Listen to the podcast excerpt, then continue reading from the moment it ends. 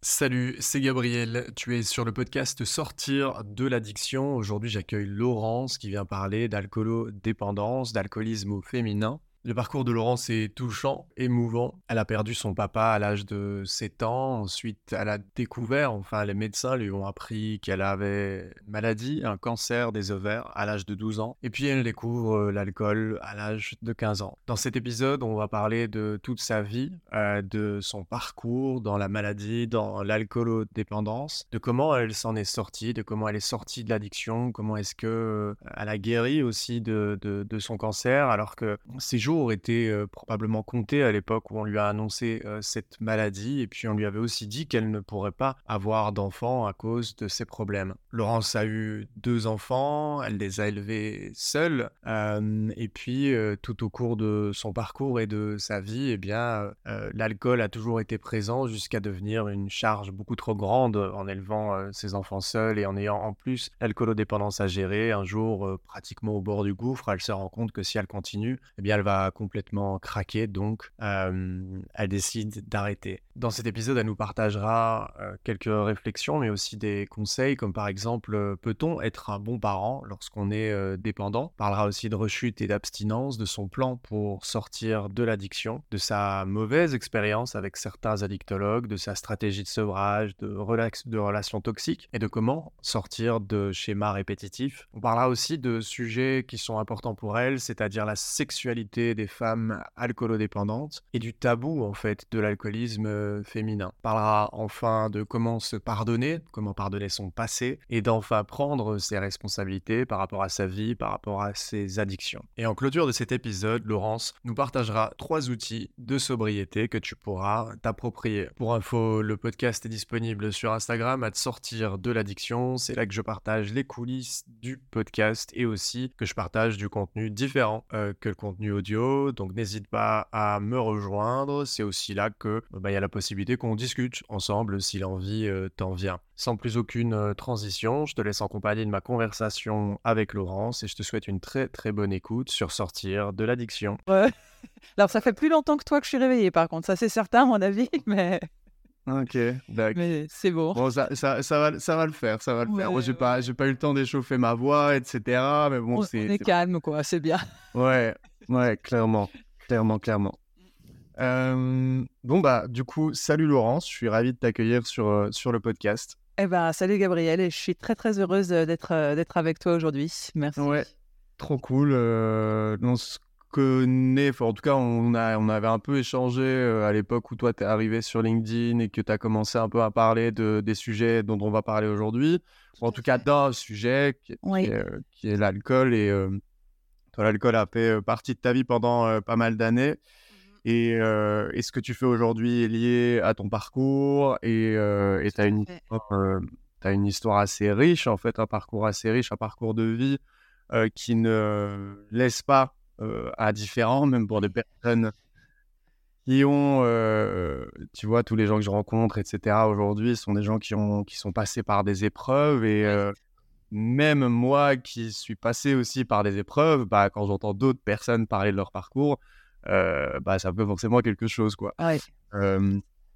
donc, je t'invite aujourd'hui euh, pour parler euh, bah, de ton histoire, de ton parcours et pour essayer de voilà d'aborder un sujet qui est l'alcool au féminin, mmh. un sujet qui te tient à cœur parce qu'on en a en préparant l'épisode, euh, voilà, tu m'as dit, moi, ça m'intéresserait beaucoup de parler euh, notamment du, du fait que l'alcool au féminin soit tabou et que, euh, que ça soit aussi des, des, obstacles en fait au rétablissement, au fait de, voilà, de demander de l'aide, déjà de conscientiser soi-même en tant que femme qu'on a un problème, etc. Ça, oui.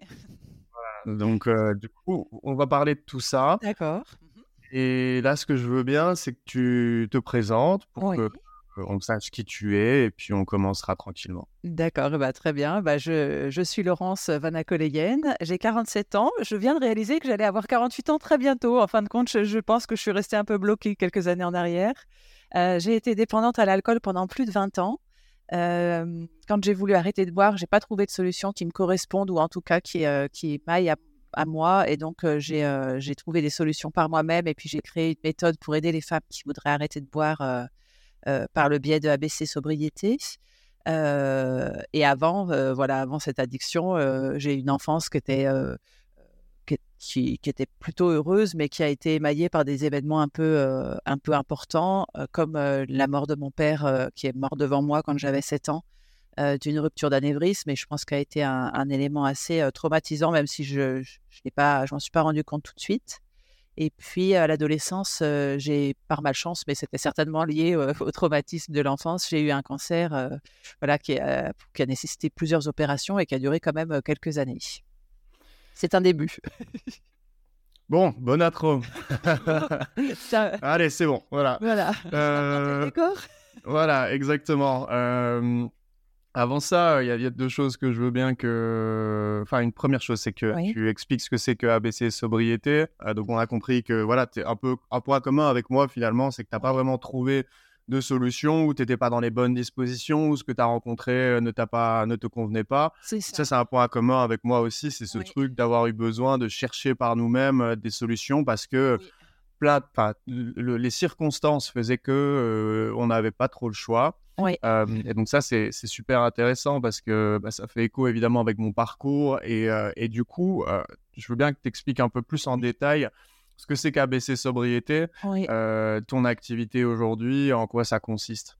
D'accord. Eh ben, ABC Sobriété, au départ, euh, c'est j'ai créé en premier lieu un programme pour aider les femmes qui sont dépendantes à l'alcool et qui le souhaitent pour leur permettre d'arrêter de boire. En fait, j'ai créé exactement ce que j'aurais aimé trouver moi quand je cherchais des solutions, euh, c'est-à-dire quelque chose de qui puisse être discret, confidentiel et surtout qui soit un peu concret avec des choses, des exercices à faire au quotidien et puis des, choses très très concrètes sur les situations qu'on pouvait rencontrer quand on est une femme et, euh, et que, et que l'on boit. Euh, parce que pour, pour, dire pourquoi j'ai créé ça aussi, c'est que quand j'ai voulu arrêter de boire, j'ai quand même essayé d'alerter des médecins à plusieurs reprises qui m'ont dit mais non, vous buvez pas. Ah bon, si. Ou, on m'a répondu vous buvez comme tout le monde. Donc euh, ça marchait pas. J'ai consulté des addictologues qui ont considéré que j'étais pas assez alcoolique ou en tout cas que j'étais pas encore au fond du trou et du coup que je, ça nécessitait pas une vraie prise en charge. Donc c'est dingue de devoir se dire que tant qu'on n'est pas au fond du trou, et eh ben en France peut-être que ben va pas vous aider. Et je trouve ça hallucinant. Et et encore, j'avais fait la démarche de demander de l'aide que j'ai pas, voilà, que j'ai pas trouvé. Mais je me dis, il y a plein, plein de femmes qui sont encore dans, à un stade avant le bien que j'ai connu, c'est-à-dire qui sont encore dans la honte et dans la culpabilité. Et du coup, à baisser sobriété, ça vient répondre à, ce moment-là où on n'oserait pas aller demander de l'aide et où pourtant on a conscience d'en avoir besoin. Et du coup, voilà, ça permet, c'est un bon, un bon compromis entre aller demander de l'aide et en trouver.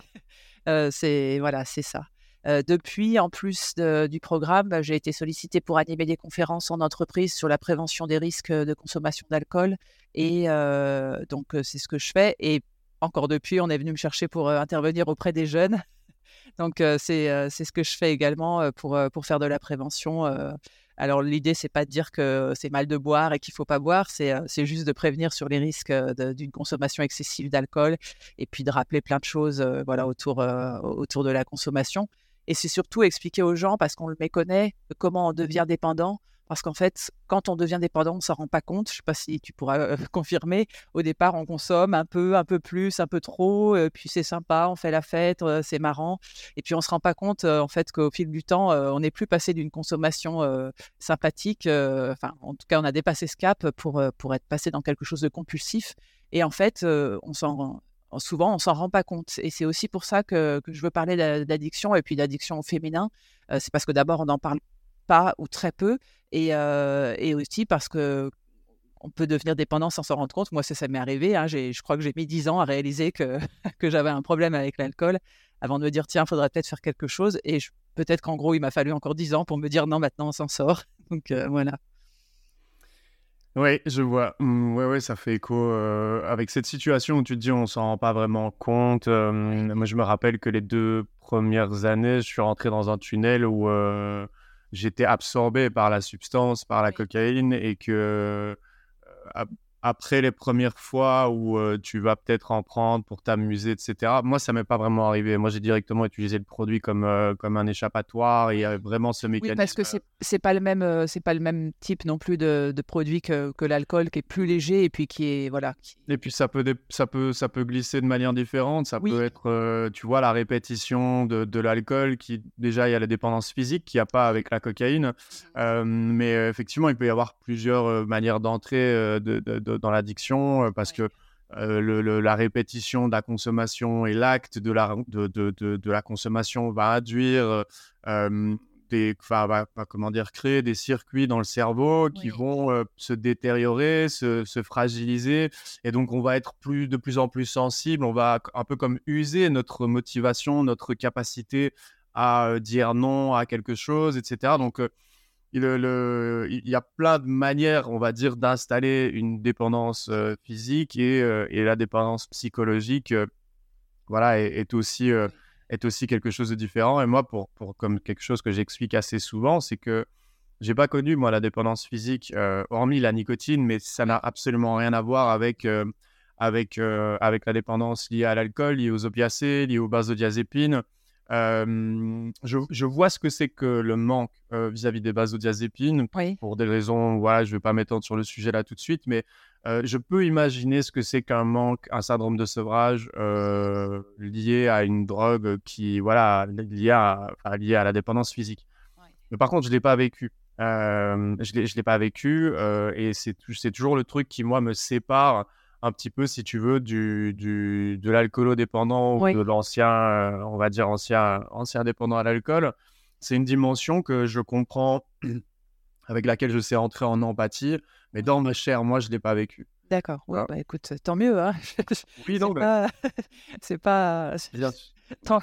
C'est aussi bien comme ça, effectivement. Ouais, ouais, mais en tout cas, je pense que tu me, tu me, euh, tu me rejoindras sur ce, sur ce point-là. Euh, c'est pourquoi c'est important de parler, bah, comme tu le fais ou comme je le fais moi, quels que soient les, détails de dépendance, c'est que je pense que quand on commence l'utilisation d'un produit, je, pense qu'on considère toujours qu'on maîtrise le, problème et qu'il n'y a pas de problème, qu'on sait ce qu'on fait et qu'on sait où on va. Et, on ne se rend pas forcément compte du moment où on bascule et où en réalité on maîtrise plus rien du tout.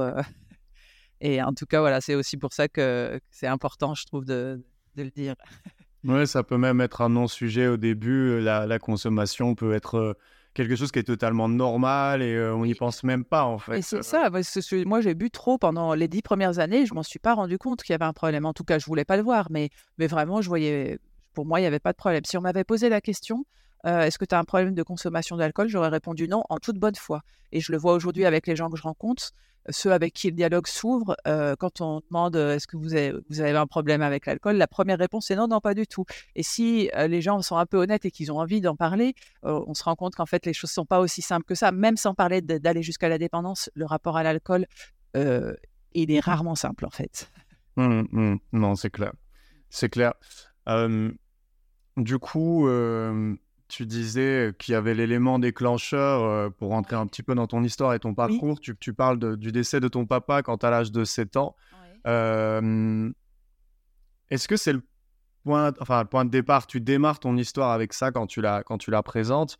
Mais euh, est-ce que, euh, est-ce que tu peux m'expliquer aussi le contexte, si tu veux, papa, maman à cette époque-là Tu vois, ton papa arrive, décède dans quel contexte et toi, tu es dans quel contexte à ce Alors, j'explique pourquoi euh, je commence toujours mon histoire là, parce que mon histoire commence là, c'est-à-dire que le traumatisme a été tellement important que j'ai oublié tout ce qui s'est passé avant.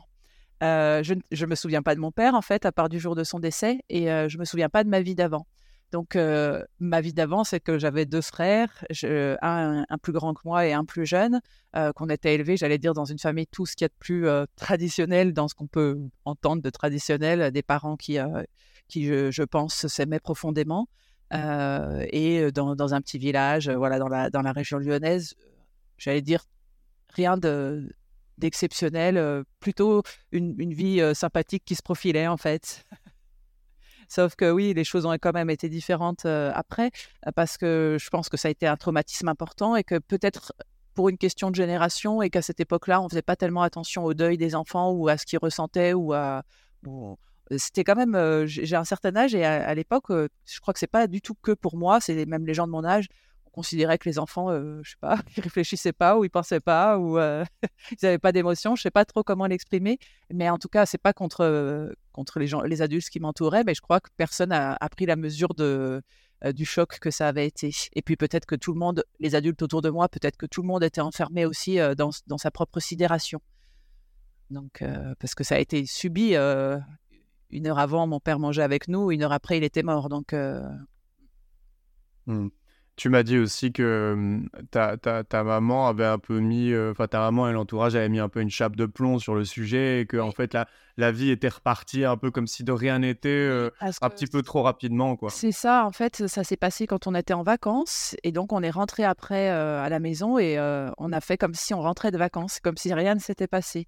Et je pense que personne n'avait la force ou la capacité de faire autrement, en fait. c'est pour ça que je ne peux pas en vouloir à ma mère. Je pense qu'elle a fait comme elle pouvait. Mais effectivement, avec le recul, voilà, c'était un, peu, un peu dur. On a fait comme si mon père avait jamais existé. Ouais. Et du coup, avec le recul, l'expérience, l'âge, etc., qu'est-ce que tu vois si, des gens se retrouvaient dans une situation pareille aujourd'hui avec quelque chose, une, disparition euh, brutale, euh, violente, etc., dans le cadre familial ou pas. qu'est-ce, que tu qu'est-ce que tu conseillerais dans le sens où qu'est-ce que tu aurais attendu ou qu'est-ce que tu penses qui aurait été bon pour toi et pour la famille dans cette situation-là? Alors, bah, la question est, pertinente parce que du coup, moi, entre-temps, je me suis formée sur le deuil, justement. J'ai suivi plusieurs formations euh, sur la gestion du deuil, sur, euh, sur tout ce qui devait se faire autour du travail du deuil euh, quand on perd quelqu'un. Je l'ai fait bien plus tard, hein. je l'ai fait, j'avais, plus de 35 ans et j'ai, travaillé autour du deuil pendant quelques années. et c'est un sujet, en fait, qui n'a pas été abordé dans ma famille, mais qui l'est presque chez personne. Quelqu'un meurt, on l'enterre et c'est comme si tout devait être fini. Et donc, euh, c'est pas vrai, les émotions, elles, restent là pendant des années pour tout le monde. Et c'est et c'est peut-être le, plus important, je dirais, c'est de l'accepter. C'est de se dire j'ai le droit d'être triste, j'ai le droit d'aller mal, j'ai le droit de penser à la personne et de pleurer de temps en temps, c'est pas grave. Le fait d'avoir de la peine, c'est pas c'est pas une honte et c'est pas grave. Au contraire, c'est le fait de pas s'autoriser à exprimer sa peine qui est, dangereux, parce que c'est comme ça justement qu'on dérive, soit vers des maladies, soit vers des addictions. Moi, pourquoi j'ai bu pendant si longtemps C'est parce que, en fin de compte, je savais pas gérer mes émotions. J'ai été incapable de le faire et je dis pas que c'est de la faute, euh, que c'est à cause du décès de mon père ou que c'est à cause de ma famille. C'est que moi, je n'ai pas su faire ça, en tout cas, et que l'alcool venait me permettre de, de, planquer euh, mes émotions euh, et, de les, les, étouffer. Et c'était le but de l'alcool pour moi. C'était stopper tout ce que je pouvais ressentir. Et donc, que ce soit pour un deuil ou pour des, des chocs de vie, c'est d'accepter d'aller mal. On n'est pas obligé dans la vie et c'est pas possible et c'est pas souhaitable de toujours aller bien. Il faut accepter de, mettre un genou à terre et, d'être et d'être fragilisé. Si on l'accepte pas, en fait, c'est pire. On est plein de failles et tout rentre dans les failles. Mmh. Et, on, et, on, rencontre que des gens qui vont nous ressembler et qui vont ou qui vont chercher à en abuser sans même. Euh, va pas trop vite, va pas trop vite, va pas trop vite. non, je... non, je plaisante, je plaisante, je plaisante. Non, non, mais... association d'idées. Oui, oui, bien sûr. Mais euh... En tout cas, c'est sûr que si on n'accepte pas euh, d'aller mal, d'avoir des faiblesses ou d'avoir des failles, et encore on dit ce mot-là, mais il devrait même pas être utilisé comme ça. Euh, ça de... Il devrait pas être si péjoratif. Euh, mais en tout cas, si on n'accepte pas à un moment d'accepter ses émotions, négative ou positive, c'est pas possible de se construire, mais à n'importe quel âge, ou de se remettre d'un deuil ou d'un choc. Mmh, totalement d'accord avec toi. À mon sens. Mais je te, je te charrie hein, quand je dis euh, pas trop vite. Non, mais t'as raison, parce que de toute façon, si je peux y aller, hein, ne lâche pas les, les, les, rênes trop vite. Parce que... Oui, oui, non, mais c'est parce qu'en fait, c'est des sujets euh, qui, qui, arriveront, etc. Euh, bon, c'est, on, peut, si on veut, on peut partir dans tous les sens, mais alors on est là jusqu'à 6 heures ce soir. C'est ça, c'est vrai.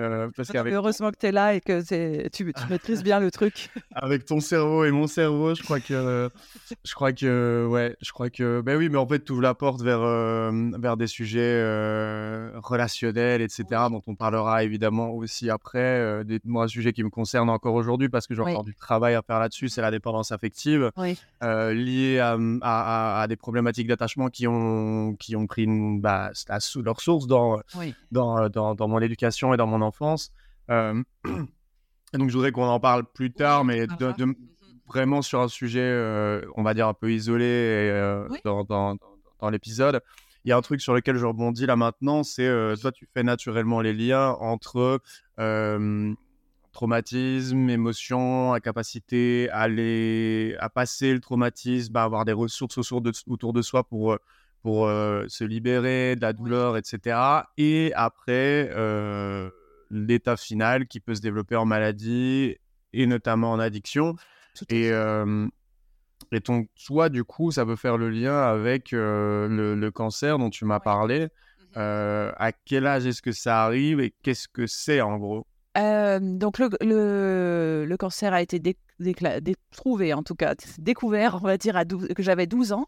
Et la tumeur était grosse comme la tête d'un bébé dans mon ventre. Donc autant dire que ça faisait quelques années qu'elle était là. On peut, si on veut extrapoler, on va dire que elle était là depuis la mort de mon père. En tout cas, c'est quelque chose qui a été évoqué sans que ça soit spécialement. On s'est dit, tiens, c'est peut-être ça. Mais on n'a pas été chercher plus loin, ni on s'est dit, il faudrait peut-être voir un psy, il faudrait peut-être associer quelque chose au traitement de la maladie. Ce qui se fait plus aujourd'hui d'ailleurs, c'est une bonne chose. Mais en tout cas, je suis persuadée, oui, que, que le cancer était certainement. Enfin, moi, je, je, fais un lien direct avec le la mort de mon père et la, survenue de cette maladie. Et du reste, aujourd'hui, à chaque fois, parce que la vie, elle est, elle est linéaire pour personne et on connaît tous, euh, après, euh, à nouveau, des, deuils ou des, ou des chocs dans la vie. Euh, c'est quelque chose sur lequel je suis très vigilante de ne pas voilà, somatiser ce que, ce que mmh j'arrive pas à, à gérer. Et même, même aujourd'hui, alors mes enfants ça les énerve au plus haut point parce que systématiquement, quand je tombe malade, mon premier réflexe, c'est de dire mince, qu'est-ce que qu'est-ce que, qu'est-ce qui va pas en ce moment dans ma vie pour que je tombe malade? Pour, pour moi, il y a toujours une raison d'ordre psychologique ou, en tout cas de quelque chose qui s'est passé pour le fait qu'on tombe malade. Peut-être que j'exagère un peu, mais en tout cas, mon premier réflexe, c'est pas d'aller chercher des médicaments. Mon premier réflexe, c'est de guérir ce que j'aurais pas guéri encore. voilà. Ouais, c'est super intéressant et c'est un réflexe que moi j'ai aussi depuis, euh, bah, depuis que j'ai dû, euh, depuis que j'ai dû trouver les solutions pour sortir de, de moi mon, mon, addiction à la cocaïne. Euh, le réflexe a été comprendre pourquoi je suis mal dans ma vie et pourquoi je, j'ai des émotions aussi intenses et négatives à l'intérieur de moi. Et puis j'ai commencé à ouvrir des bouquins. Il y en a un, j'ai commencé à comprendre des choses, j'ai commencé à faire des schémas, j'ai commencé à écrire, j'ai commencé à prendre des notes, etc. Et ça a été mon premier, mon premier, mon premier réflexe de survie de putain, faut que je comprenne quoi, faut que je comprenne quel est le pourquoi est-ce que je suis dans cet état-là. Et donc du coup, j'ai un peu cette dynamique comme toi de me dire bon, le sapeur final, il, prend sa source quelque part en amont et Bon, le, truc, c'est qu'en fait, en médecine et dans, les, dans la science, euh, c'est un terrain qui est encore très peu e, exploré. Il y a les choses, les choses évoluent, on en parle, mais, euh, mais on a étudié la médecine physique, on a étudié, on est à la pointe de la médecine physique, on connaît le corps humain par cœur et euh, voilà, il n'y a, a, aucun problème à ce niveau-là. Mais par contre, c'est vrai que l'influence entre le physique et le psychologique, ce qu'aux États-Unis, ils appellent le mind-body, qui est un concept, en fait, la, la, la pas mal de médecins, de psychiatres aux États-Unis, pas tous, euh, parlent de ce concept-là comme le corps et l'esprit en fait sont, sont liés. Quoi. On ne peut pas les dissocier et que les maladies, euh, les maladies enfin, de, qui viennent soit de, de, de, l'esprit, enfin les choses qui viennent de l'esprit ou bien euh, du physique peuvent influencer l'un comme l'autre, et qu'il y, y, a beaucoup de réponses en fait à trouver dans le traitement, dans la prévention, en prenant en compte et le physique et le psychologique. Oui,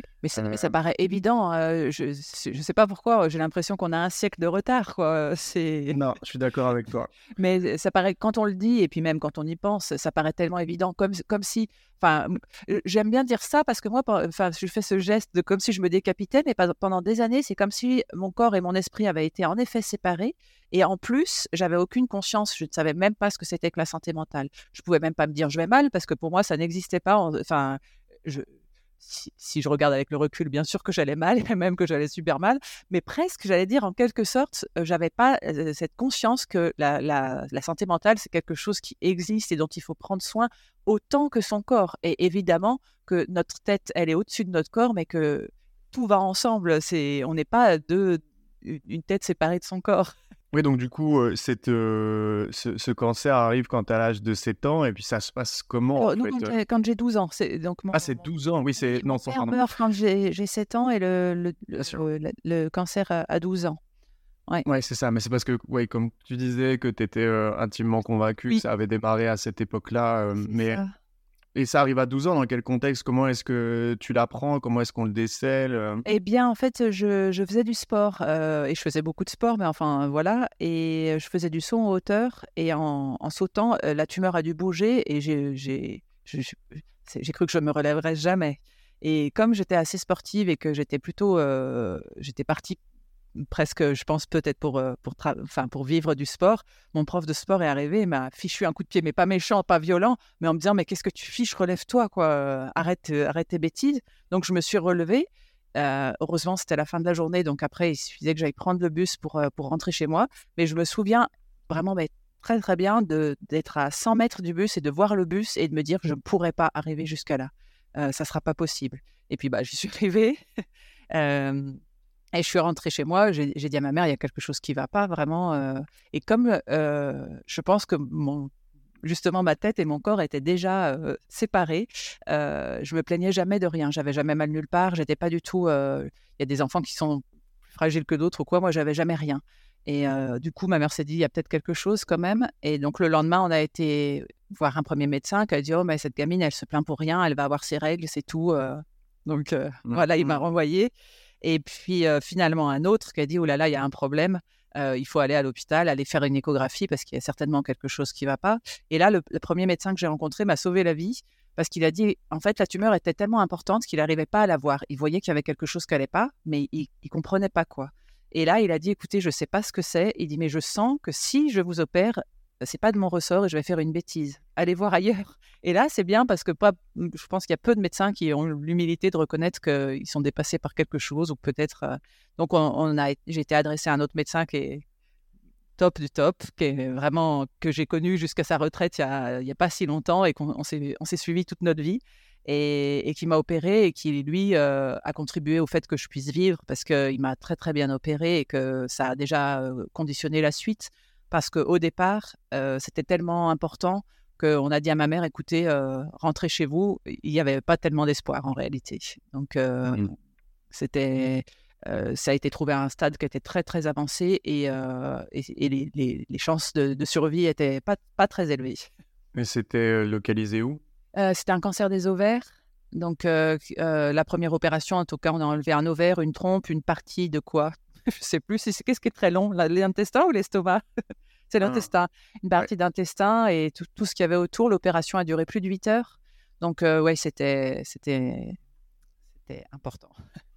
Et donc, euh, et donc, du coup, on, fait comprendre que c'est que, qu'il n'y a pas trop d'espoir, en fait, après ça. Mmh, mmh. Et toi, tu as 12 ans, donc tu enregistres ce message-là. Et puis. Euh, Surtout, les médecins ont, eu quelque chose, en tout cas moi, qui m'a beaucoup plu, euh, parce qu'à l'époque, ça ne se faisait pas. Euh, ils, ont, ils ont prévenu ma mère de, de, ce, de ce, que j'avais et de ce qu'il en était. Et ils ont dit c'est soit vous dites les choses à votre fille, soit on lui dit nous, si vous n'avez pas le courage de le faire, mais il faut qu'elle sache. Donc, en mmh. tout cas, là, pour le coup, rien n'a été caché et rien n'a été éludé. Et, c'est ta maman tes médecins qui t'ont parlé? C'est ma maman qui me l'a dit elle a, trouvé ce courage-là et je pense que c'était pas évident parce que je vois moi maintenant en tant que mère, euh, si je devais annoncer ça à, ma fille, ça serait faux.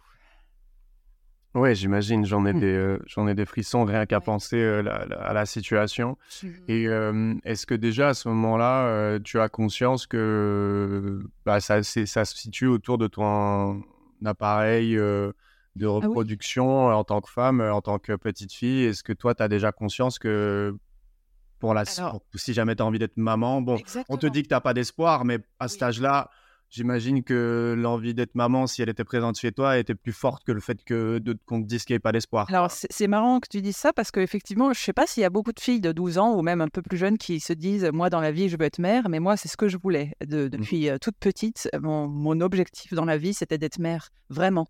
Et quand on m'a dit ça, la première chose que j'ai pensé, c'est pas je vais mourir, c'est ah bah c'est pas grave, j'adopterai des enfants. Parce qu'au départ, en tout cas, même longtemps après, les médecins m'ont dit tu pourras pas avoir d'enfants. Et, même quand j'ai eu mon fils, après on m'a dit écoute, ton, organisme est trop fatigué, tu pourras plus avoir d'enfants. Et j'ai eu ma fille, donc donc c'est chouette, j'ai pas adopté d'enfants. et je pense que j'aurais pas pu le faire peut-être, mais en tout cas, mais la, première chose que je me suis dit, c'est c'est pas grave, j'adopterai des enfants. Mais je me suis pas dit je vais mourir. Et l'alcool arrive pas si longtemps que ça après le début de la maladie. Hein. Ouais, c'est ça, l'alcool. Et puis j'ai commencé à fumer aussi pendant que j'étais que j'avais un cancer. c'est parce qu'il y a un moment où j'ai trouvé ça un peu injuste. On est con des fois, vraiment. Il y a un moment, où j'ai trouvé ça un peu injuste de me battre contre cette maladie pour laquelle j'étais pour rien. j'avais rien fait et tout. Et je me suis dit, bah, quitte à ce que je me fasse chier, pardon pour l'expression, mais je vais savoir pourquoi. Donc j'ai commencé à fumer déjà, très très intelligent alors que j'avais un cancer. Et puis, et puis très vite, j'ai continué le sport même en étant malade. Et puis au bout d'un moment, j'ai plus pu faire aussi bien, aller aussi loin et être aussi performante. Et là, ça a commencé par contre à sérieusement me taper sur le système. Donc j'ai arrêté le sport parce que ça m'énervait d'être moyenne, voire d'être mauvaise. Enfin, en tout cas, pour moi, il fallait être bon ou ça servait à rien le sport. Et, je pense, même si à ce moment-là, j'en ai pas eu du tout la conscience, que c'est à ce moment-là où l'alcool a commencé à rentrer petit à petit dans ma vie et, et à prendre de plus en plus de place. Euh, je... T'as quel âge à ce moment-là? J'ai commencé à boire à quel âge? Allez, j'ai commencé à boire à 15 ans. Et puis, on va dire à 17, on, avait déjà, on était déjà bien monté d'une marche. Et puis, voilà, la suite. Mais ça ressemble à quoi? Ça ressemble à, quoi les premiers verres à 15 ans C'est ça, à 15 ans, je, ne buvais pas du tout tous les jours ni rien, mais à 15 ans, j'ai pris ma première cuite à la vodka, puis une autre au gin, des alcools que je n'ai jamais rebu de ma vie, même pendant toute ma dépendance. bon, c'est tout de suite un peu trop excessif en fait. Peut-être que les jeunes ils font ça, je sais pas. Mais voilà, ça ressemble à ça. C'est pas terrible, c'est trop, c'est trop vite et puis c'est il n'y a pas de notion de plaisir. C'est un peu n'importe quoi. donc voilà. Tu dis à 17 ans, par contre, étais déjà, l'alcool était déjà installé. Ça s'est fait comment entre 15 et 17 ça, Tu vois, en termes de fréquence, ça s'installe comment? Entre 15 et 17, je buvais pas très, enfin, je buvais pas du tout tous les jours. C'est venu tout doucement, mais en tout cas, je buvais trop à chaque fois que j'en avais l'occasion. Et puis, je dirais qu'à 17, on sort plus souvent, donc il y a plus souvent d'occasions. Et donc, c'est monté un peu d'un cran. Et surtout, je pense que petit à petit, mon, corps supportait de mieux en mieux l'alcool. Donc, j'ai eu de moins en moins de cuites. Mais par contre, j'ai pu, boire de plus en plus. Et, et ça, a continué jusqu'à ce que j'arrête de boire, de, les, les, doses. Alors après, entre 17 et, allez, entre 17 et 20 ans, c'était de la bière que je buvais beaucoup. Je suis d'origine belge en plus, donc ça m'allait bien. Je trouvais que c'était sympa. C'était un petit, petit clin d'œil à mes origines. Et puis après, je suis passée au vin. J'ai bu très peu d'alcool fort en fin de compte parce que ça me réussissait pas. Et, et, en fait, j'avais pas du tout envie d'être ivre ou de vomir. Euh, je l'ai connu euh, quand j'étais ado et puis ça m'est arrivé de temps en temps adulte euh, aussi. Mais moi, quand je buvais, c'était pour me détendre, c'était pas pour l'ivresse ni pour ni pour la défonce. Enfin, c'était pas du tout pour être dans un état horrible. C'était au contraire pour être dans un état que j'avais l'impression qu'il était bien. Ouais, c'était le côté anxiolytique en fait de l'alcool que tu allais chercher. Tout à fait ça. Et pour rebondir sur les émotions dont on parlait tout à l'heure, auxquelles on ne sait pas faire face, moi c'était vraiment clairement l'alcool était là pour, calmer mes émotions. Ouais. parce que toi, tu chopes, donc tu as le deuil, enfin la mort de ton papa, tu as l'arrivée du cancer, et en troisième, le coup de grâce, c'est quand même l'arrêt du sport qui était un truc sur lequel tu avais misé ou misé ton identité future en fait. C'est ça, oui. Et alors, il faut, faut pas trop me plaindre non plus, parce que malgré tout, avec cette idée que peut-être j'allais mourir, même si je n'envisageais pas, euh, et, euh, et c'était euh, cette idée que peut-être ça allait s'arrêter, je, je me suis beaucoup amusée. Alors, trop, j'ai trop fait la fête, j'ai, mais paradoxalement, c'est une période qui était quand même très gaie. J'ai, bien sûr que c'était le moment où j'ai commencé à être dépendante et à aller mal, mais j'ai, j'ai aussi eu beaucoup de moments, de bons moments, et je me, je me suis éclaté et c'était chouette. Il n'aurait pas fallu que ça soit autant et il aurait fallu que je sache m'arrêter, mais bon, en tout cas, euh, j'ai pas envie qu'on me plaigne en disant oh la pauvre, elle avait un cancer parce qu'en réalité, je me suis vraiment beaucoup beaucoup amusée. Je me suis dit si tu dois mourir, profite. Ouais, mais bon, tu as quand même eu des opérations lourdes, tu as quand même passé des gros séjours à l'hôpital. c'est vrai qu'en tant que, en tant que bon, il n'y a pas de comparaison hein, entre, entre, entre une addiction et, et, un cancer et des épreuves comme celle-là. Mais sur le fondement même, sur le fondement même de, de, la maladie et du fait de, la, de l'avoir traversée, moi, je me rends compte que c'est pas qu'on minimise, on minimise mmh. ce qui nous est arrivé, mais ça devient on sait que c'est arrivé, mais ça devient, je vais pas dire un détail parce que c'est pas exactement ça, mais c'est un peu comme si ah, c'était loin, quoi. Ou tu vois, c'est il y a des jours où moi je me dis, mais j'ai l'impression que ça m'est jamais arrivé, quoi. J'ai l'impression que j'ai jamais été addict, j'ai l'impression que j'ai pas vécu toutes ces merdes, j'ai l'impression que j'ai jamais été contrôlé H24 par un produit, etc. Je sais pas si tu as la même sensation. Hein. non, moi, alors pour la maladie, pour le cancer en tout cas, effectivement, et aussi parce que ça remonte maintenant. Donc j'ai l'impression que c'est très loin et effectivement, certainement, je minimise, mais c'est aussi une forme de, de, du cerveau de acceptation en fait c'est ça ouais par contre, pour, euh, pour l'addiction, euh, je pense que tu n'as pas été dépendant pendant 20 ans. 20 ans, c'est très long. Et encore, je dis 20 ans parce que j'arrondis, mais c'est un peu plus que ça. 20 euh, ans à vivre justement sous la, sous la domination du produit et sous le, la, la, négociation quotidienne. De alors, même si au départ, je ne m'en rendais pas compte, mais en tout cas, on va dire au moins 10 ans, au minimum 10 ans de se dire, de négocier avec soi-même pour se dire à quelle heure on va commencer à consommer, combien on va consommer? Non, aujourd'hui, allez, je bois pas. Oui, bah tu sais qu'en fait, non, tu y arriveras pas. et tout ça, et ça prend une charge mentale tellement énorme que là, moi, je ne vais pas minimiser, non. et ça, ça me paraît pas rien. Ça a été énorme, énorme dans ma vie. Et c'est aussi pour ça que je veux en parler, c'est que quand, en tout cas, moi, quand je buvais, je me disais, c'est pas possible, je pourrais pas vivre sans alcool, je pourrais pas supporter, je pourrais pas faire face à tout mais je m'étais pas rendu compte aussi à quel point l'alcool, peut-être que j'avais l'impression que ça m'aidait, mais ça a pourri ma vie à un point avec cette charge mentale, avec cette angoisse de se dire, voilà, je pourrais pas m'en sortir, que je me suis un peu embrouillée dans ma phrase, mais l'idée, c'est quand même de dire aux gens, c'est peut-être pas facile de s'arrêter, mais quelle libération, toute la charge mentale, tout ce que ça prend. Euh, purée, ben, on est quand même nettement plus léger quand, quand on a réussi à s'en sortir. Hein. Mmh. Ouais, je vois, je vois bien ce que tu veux dire et ça refait le lien avec ce que je disais au début, euh, le fait que moi j'ai pas connu la dépendance euh, physique. Il y a vraiment une dimension beaucoup plus profonde et beaucoup plus euh, fusionnelle en fait avec le produit lorsqu'on est, tu vois. C'est, c'est ce que je ressens quand j'entends des, des personnes parler de Oui. d'alcoolodépendance, d'addiction à l'héroïne, aux opiacés benzodiazépine, il y a vraiment ce truc, cette relation de et les émotions et le physique. Enfin, c'est vraiment, j'ai l'impression que c'est une dimension d'addiction en fait qui est, euh, qui est supplémentaire. Où il y a quelque chose de, il y a une profondeur que moi j'ai pas connue avec euh, avec la avec la cocaïne et que j'ai l'impression que c'est une, c'est un, un, obstacle. alors sortir de la cocaïne c'est pas facile hein, parce que c'est le cerveau et c'est quand même voilà c'est quand même e, extrêmement compliqué et c'est euh, enfin, bref, le cerveau dirige et tu plus, as, perdu les pédales. Mais, euh, mais ouais, je, je, je, me rends compte en discutant avec des gens comme toi de la, de la, de la, de la dimension, euh, de la dimension de la dépendance physique et, et ouais, c'est, c'est, costaud quoi. Oui, quand même, ouais. Mmh.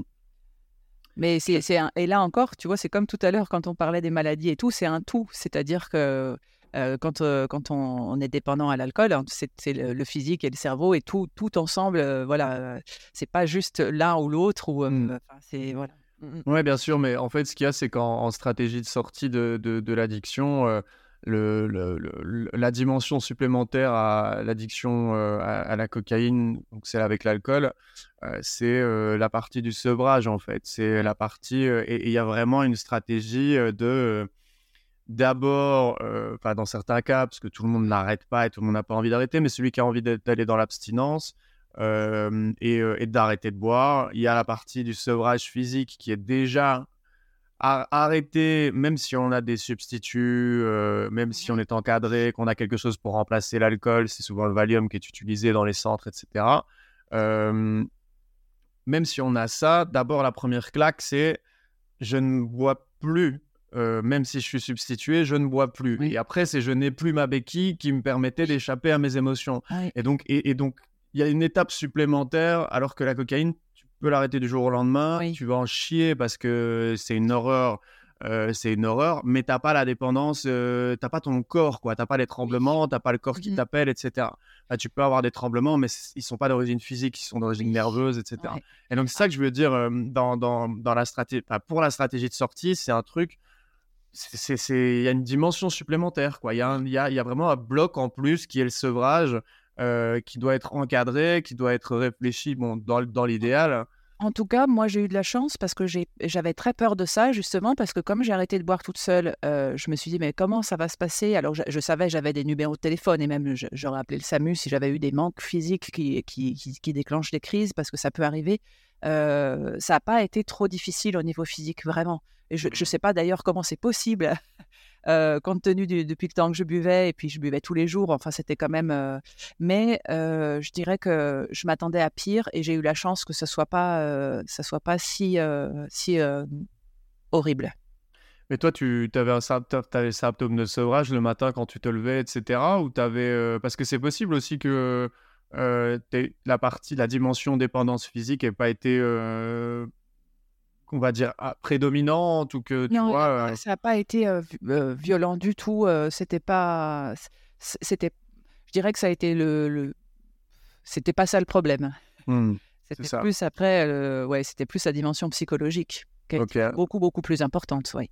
Ok, intéressant. Ça montre encore une fois que pour des gens qui, qui, ne seraient pas dans l'addiction, parce qu'il y a beaucoup de, beaucoup de personnes qui, qui, qui nous écoutent euh, qui veulent chercher des, des, réponses pour savoir comment les proches, comment le mari ou la femme, euh, tu vois, vivent les choses, etc. Mmh. Et c'est ça, ça, me permet de mettre encore en évidence le fait qu'il mmh, n'y a pas de... Il y a pas de on peut faire des généralités, mais de manière générale, il n'y a pas de généralité dans l'addiction, dans le sens où tout le monde va avoir sa petite différence qui fait que le, produit ou le comportement va influencer différemment sa vie, etc. et donc là, on a parlé vraiment de la dimension et dépendance physique et dépendance, donc l'addiction psychologique. et que selon les cas, bah, la, la, la, la, la, dominance physique ou psychologique peut être de, de, niveaux différents. Exactement. et donc.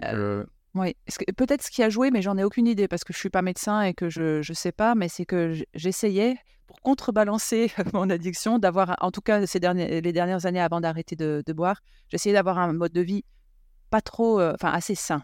Donc euh, peut-être que ça joue aussi, j'en ai aucune idée, mais euh, en tout cas, j'ai commencé à marcher avant d'arrêter de boire et, et, à faire des choses plutôt bonnes pour mon corps quelques années avant d'arrêter de boire. Et je pense que j'avais essayer de mettre un contexte plutôt positif au moment où, je me suis lancée pour, euh, pour arrêter de boire. Ça peut être joué, je ne sais pas. Mmh. On en était à ton, à ton adolescence, on était dans l'endroit où euh, voilà l'alcool s'installe, etc. Mmh. Euh, donc 15, 17. Ah, à quel moment est-ce que, euh, parce que bon, tu es là devant nous et euh, donc tu as guéri de, ton cancer, tu guéri, d'ailleurs c'est plutôt une rémission ou c'est une guérison Aujourd'hui, on a le droit de dire guérison pour moi. Ok, d'accord. ouais, ça, j'ai mis longtemps à l'entendre, mais maintenant, j'ai, on dit guérison là, pour, je suis guéri. Et ça arrive quand Comment? Parce que tu pars quand même d'un constat, euh, comment on appelle ça encore, un cancer qui n'a pas d'issue. Je sais plus quel terme on utilise. Euh. Euh, bah moi non plus. oui, enfin en gros on t'annonce que bon. Il y a peu de chance que je m'en sorte. Profite, mais nous on sait pas, on saura rien faire pour toi, voilà. à, à, quel moment est-ce que les choses se délient? C'est quoi la résolution de, de cette maladie? Comment est-ce qu'elle disparaît? Comment est-ce eh que... bien, j'ai donc eu plusieurs opérations. Plusieurs, j'ai eu des traitements aussi. Et puis à 20 ans, ça s'était arrêté et a priori, toutes mes analyses de sang, tout était revenu au vert. C'est-à-dire qu'a priori, il n'y avait plus de, plus de raison de considérer que, que j'allais rechuter. Donc là, j'étais en rémission. Mais à, à 20 ans, mon, cancérologue m'a dit bah, Allez, on considère que maintenant, tu es tranquille. Et, là, ça a été la catastrophe. Parce qu'on peut considérer que c'est une bonne nouvelle, mais moi, je me suis dit Mais oh, j'ai rien prévu pour ma vie. J'ai profité j'ai fait un peu n'importe quoi et j'ai pas de.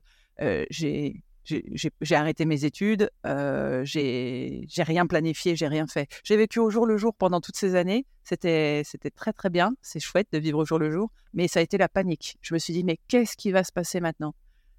Ouais, c'est ça. On m'avait dit que ça allait s'arrêter et maintenant j'ai la, vie, la vie devant moi. Euh, je fais quoi, quoi et, euh, et autant j'avais jamais considéré que j'allais mourir, autant je me suis dit, prends les côtés positifs, fais comme si, comme ça, au moins, tu auras, profité. Bon, mais je pense que j'aurais vraiment dû euh, prendre tous les cas de figure en compte. Mais bon, après, quand on est ado, et on fait ce qu'on peut. Et ça, fait, ça fait quoi un ado euh, qui se dit je profite et je vis à fond Je veux dire, ça ressemble à quoi les soirées les les relations humaines, les, euh, tu vois, euh, comme si euh, rien n'avait aucune conséquence, comme si rien n'avait aucune gravité. par exemple, je me suis mis à faire, alors en tant que passager, je me suis mis à faire de la moto derrière n'importe qui à grande mmh. vitesse. c'est bah, boire beaucoup. Alors j'ai comme j'ai mal, vécu le cancer, en tout cas à ce niveau-là, du fait des médicaments, des fois de, des hormones ou des choses à prendre, je me suis jamais droguée parce qu'en fait, je, détestais l'idée de prendre des médicaments. Enfin, pour moi, la, drogue, c'était comme un médicament qui allait venir faire quelque chose à mon corps. Donc, ça m'a sûrement bien protégé d'autres types de, substances. bon, j'ai fumé des joints à l'adolescence. J'allais dire un truc horrible comme tout le monde, mais, mais il faut pas dire ça, c'est mal. parce que c'est pas vrai en plus. Non, c'est pas vrai. Ouais, non, mais on comprend tout ce que tu veux dire. Oui, oui. mais en tout cas, pas d'autres drogues, mais c'était, oui, j'ai, alors, j'ai pas eu de relation sexuelle si jeune que ça. Mais en tout cas, quand j'ai commencé, c'était c'était c'était pas terrible, c'était triste, c'était c'était des fois sans lendemain et c'était souvent sans sentiment en tout cas. Parce que et c'est pas à cause de l'addiction, ça s'est lié après. moi, j'avais un problème, je voulais pas m'attacher à personne, j'avais trop peur. Ça a duré très longtemps, hein très très longtemps. Ouais, bien sûr, on va en mmh. reparler avec grand plaisir après. Du coup, à ce moment-là, tu m'as dit, toi, tu avais repris des études une fois que tu as été guéri, etc. Tu t'es dit, après, en fait, à, à, 23 ans, j'ai été enceinte de mon fils c'était pas prévu et, euh, et je devais pas pouvoir avoir d'enfant donc euh, c'est ça quoi. c'était c'était un peu un don du ciel quoi. Carrément donc c'était pas dans les meilleures circonstances mais en tout cas pour moi c'était c'était magique et merveilleux. J'ai vécu neuf mois de grossesse de bonheur et, et au, pour mes deux grossesses je le dis j'ai pu arrêter de boire pour le coup. Je pense que même si à cette époque-là je savais pas que j'avais un problème euh, je, me suis quand même dit, il faut pas boire.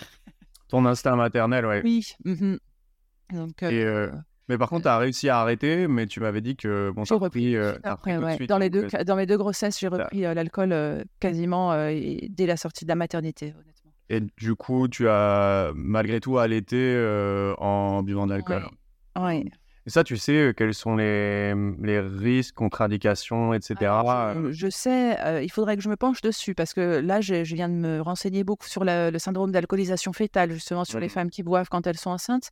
Je dois dire que je j'ai pas encore eu le courage de me pencher sur ce qui sur, la suite parce que j'ai énormément de culpabilité par rapport à ça. Parce que je dis toute fière que j'ai pas bu quand j'étais enceinte, mais je pense que c'est aussi grave de boire quand on allait. Euh, donc, euh, il faut que, que je regarde euh, ce qu'il ce qu'il en est, mais je pense que ça a forcément des conséquences sur, sur le. En tout cas, il y, y, a forcément des conséquences. Ouais, conséquences ou influences ou risques, en tout cas, peut-être que c'est pas directement lié. Et moi, je suis pas médecin, mais d'instinct, je dirais que déjà à l'allaitement, ça ne, ça ne, comment dire, ça ne passe pas la barrière placentaire. C'est-à-dire que si toi tu bois de l'alcool quand tu es enceinte, l'éthanol se retrouve aussi dans l'organisme de l'enfant alors que toi, quand tu allaites, il y a l'alcool est passé dans un processus. Alors, faut aller voir des précisions, etc. Mais moi, d'instinct, si jamais je devais me dire entre les deux, j'ai l'impression que que, que, que, éviter de boire quand tu es enceinte, c'est quand même la prio. prio oui, mais, je pense que le mieux, c'est de ne pas boire non plus après de ne pas allaiter ses enfants parce que j'avais rencontré enceinte une, une jeune femme qui, était dépendante à des produits, qui avait réussi à se faire, je ne sais pas comment, mais en tout cas, elle s'était fait aider pendant la grossesse et ça avait été. Et elle, elle avait fait le choix de ne pas allaiter son enfant parce qu'elle savait qu'elle voulait reprendre tout de suite. Alors, je ne sais pas exactement à quoi elle était dépendante. Ce n'était pas l'alcool, mais en tout cas, elle, elle, elle avait fait ce choix-là qui était bien. Et, et moi, j'avais l'impression que pour être une bonne mère, il fallait allaiter. Mais je le pense toujours d'ailleurs, mais pour être une bonne mère, le mieux serait été de pas boire non plus. Mmh. Euh, je le dis parce que c'est des sujets ça qui sont extrêmement tabous et franchement c'est difficile pour moi à assumer, mais euh, je pense que si personne le dit, à un moment euh, ça, ça, ne fait pas avancer le problème. Ouais, je comprends tout à fait. je comprends tout à fait, mais il y a un truc aussi qu'il faut se dire, c'est que des fois on fait ce qu'on peut, quoi. Oui, c'est sûr. Tu vois, toi, c'était peut-être le maximum que tu pouvais faire. C'était déjà d'arrêter de boire à cette époque-là pendant neuf mois. Et puis après, pas le choix. Tu vois, c'est. Je suis, alors, je suis entièrement d'accord avec toi parce qu'en plus, euh, si je rencontre quelqu'un aujourd'hui qui, qui, boit et qui est enceinte ou qui allait, je serais la dernière personne à juger. Bien en sûr. revanche, on fait de son mieux, mais c'est pour ça que je suis là aujourd'hui. Parce qu'aujourd'hui, mon mieux, il est mieux que ce que j'ai fait il y a 20 ans. Et, et du coup, je, je, considère que c'est presque un devoir de, de, d'en parler et de dire et, de, et, de, dire demander de l'aide ou essayer de euh, je sais pas mais il, il, faut il faut pas taire cette réalité là que les femmes connaissent et que certaines femmes hein, attention tout le monde n'est pas dépendant tout le monde n'a pas de problème avec l'alcool mais en tout cas c'est quand même une réalité auquel fait face, font face beaucoup de femmes les, les, le taux de mortalité chez les femmes aujourd'hui lié à l'alcool il est en train de exploser. à mort. Enfin, pardon, c'est vraiment le mot. et, ça veut dire qu'il y, a quelque chose qui ne va pas. Et si, si personne ne dit rien, si personne ne fait rien, alors je dis pas, hein, je suis pas la seule, mais il, il faut, il faut en parler beaucoup. Et merci d'être là, enfin de m'accueillir parce que ça me permet de le faire. Oui, avec, avec grand plaisir. Et en plus de ça, j'ai beaucoup de, j'ai beaucoup de demandes sur l'addiction au féminin. je vois, moi, dans les statistiques de l'audience, que la majorité, on, est au-dessus de 55% d'audience féminine, presque à 60% sur certains épisodes et à certaines périodes. Et, euh, et les comptes Instagram qui m'ajoutent euh, et qui me suivent et qui me contactent sont des filles euh, en majorité. D'accord. Il y a mmh. probablement aussi une histoire de la femme cherche plus de solutions, va avoir un peu plus facile à demander de l'aide qu'un homme, etc. C'est peut-être, il y a peut-être des, raisons autour de cet ordre-là que je ne connais pas, mais c'est de l'intuition. Euh, mais je remarque moi que dans mon audience, dans les réactions que je suscite, alors que mon image, bah, c'est, enfin, je parle en tant que, je suis un homme, donc je, tu vois, je, mais, mais malgré tout, euh, le, retour que j'en ai, je, je constate c'est féminin et on me demande des épisodes spécifiquement sur l'addiction au féminin. Et il y a beaucoup, beaucoup, beaucoup de femmes qui sont en recherche de, de, solutions et d'informations comme toi. Et donc, mmh donc c'est super cool que tu sois là aujourd'hui, effectivement, pour parler de ces sujets-là. et du coup, j'ai encore dérapé, mais à la base, tu allais me dire, tu as repris tes études. Et donc, oui, j'ai eu, eu mon fils. Et quand j'ai accouché, je me suis dit, mais même avant d'accoucher, je me suis dit, c'est pas possible, tu vas lui dire de faire quelque chose de, j'allais lui dire de faire quelque chose de sa vie et moi, j'avais rien fait. Donc, j'ai commencé par passer mon bac, effectivement, que j'ai eu à 25 ans avec mention. et c'était en dehors de, mon fils, parce que c'était une sacrée fierté, avoir mon bac à l'âge adulte, c'était peut-être la première vraie fierté que j'avais de ma vie pour mmh. vis-à-vis de moi. Mmh, mmh. Ouais, je vois, c'est un peu le moment où tu fais un truc, tu, tu constates en fait que tu as des compétences et que tu es capable d'atteindre un objectif. C'est un peu une brique comme ça que tu te... ouais, c'est... Ah, ça m'appartient, j'en suis capable. tu vois, tu gagnes un peu en confiance. Et puis aussi parce qu'il y a une tendance que j'avais, que j'ai eu longtemps, je ne sais pas si c'est lié au, au, type de personnalité addictive, mais j'ai eu longtemps été dans l'auto-sabordement, on dit auto-sabordement, oui, je me sabordais systématiquement à chaque fois que j'avais un projet ou quelque chose de sympa. Euh, je, faisais en sorte qu'il aboutisse pas parce que j'avais trop peur en fait de ce qui allait arriver. Moi, j'ai longtemps pas eu peur du bonheur, euh, pas eu peur du malheur parce que je maîtrisais bien le malheur, le chaos et tout. Ce qui me faisait le plus peur, c'était le bonheur. Et donc, j'ai longtemps fait en sorte, euh, c'était pas conscient, hein, mais de rester dans une sorte de, de truc un peu pourri pour être sûr de pas aller trop bien parce que ça me faisait peur. Ouais, je fais encore des liens avec un sujet que tu as plus ou moins évoqué au début, de dépendance affective ou, et de relationnel, où on a tellement été habitué pendant des années à avoir un type de relation négatif, etc., que le jour où on découvre qu'il y a autre chose qui existe, et ben là, on est dépourvu, euh, on, a l'air de couper sur le pied, et, des fois, on va euh, saboter le truc parce qu'en fait, on voilà, on, on, gère pas. Mais je vois, enfin, en fait, il y a il y a tout le temps plein de parallèles en fait avec euh, l'addiction, la dépendance, le deuil. Euh, c'est tous des sujets euh, finalement qui ont des patterns en termes de sentiments, de vécu, d'évolution, de process, etc. Qu'à chaque fois on, tourne autour des, on tourne autour de la même chose quoi. C'est vrai, ouais. Et ouais. En tout cas, c'est quelque chose auquel je, c'est parce qu'on parle aussi comment sortir de l'addiction c'est aussi quelque chose auquel je fais encore attention aujourd'hui. Euh, je, suis sortie d'addiction, mais des fois, parce que je panique ou parce que j'ai peur, j'aurais tendance à revenir à mes anciens fonctionnements, c'est-à-dire à euh, à nouveau euh, me saborder ou à foutre en l'air quelque chose parce que c'est presque plus rassurant que, que, voilà, que la joie et l'épanouissement. C'est fou, mmh. hein oui, oui, je comprends tout à fait. Je comprends tout à fait ce que tu veux dire. après la, naissance de ton fils, il y a une particularité, hein, c'est que tu as élevé tes enfants seuls. Oui pas de problème particulier. Hein. Tu m'avais expliqué avec, euh, avec euh, les euh, papas, mais c'est juste que c'était pas, c'était pas l'envie de l'autre côté. toi, tu as ah décidé que. En tout cas, le, le, père de mon fils, il était, il était très jeune et il n'était pas du tout, pas du tout prêt. Il était, il m'a dit, tu fais ce que tu veux. Si tu veux le garder, ça me pose aucun problème. Mais lui, il n'était pas prêt. Et en tout cas, lui, il était bien plus dépendant que moi, ce dont je m'étais pas rendu compte. Euh, je l'avais, je l'avais pas vu et j'ai compris après au fil des années que c'était, on avait la même problématique. Je l'avais pas vu et même après parce que même s'il n'a pas élevé son fils, on, était en contact et je, m'en suis voulu de ne pas avoir compris. il est décédé, hein, il est mort jeune et à cause de, de l'alcool. Et, je me suis dit, mais c'est fou, tu, tu l'avais même pas vu. Donc, pour dire quand même. Oui, je vois. Mmh et, en tout cas, voilà, pour tout ça pour dire, ça c'est moins triste que j'ai élevé mes deux enfants seuls, mais que c'était pas du tout difficile. En tout cas, euh, c'était pas une source de, de... j'ai pas trouvé ça compliqué ou difficile parce que j'étais tellement heureuse d'avoir des enfants que c'était tout ce qui comptait. Oui, la partie, la partie être une maman, mais par contre, tu m'as quand même dit que à, à, gérer seul euh, ton foyer, à reprendre ta vie en main, à être mmh présente pour tes enfants et à gérer tout ce que ça implique d'être une maman solo. Euh... Ah bah, j'ai continué de boire.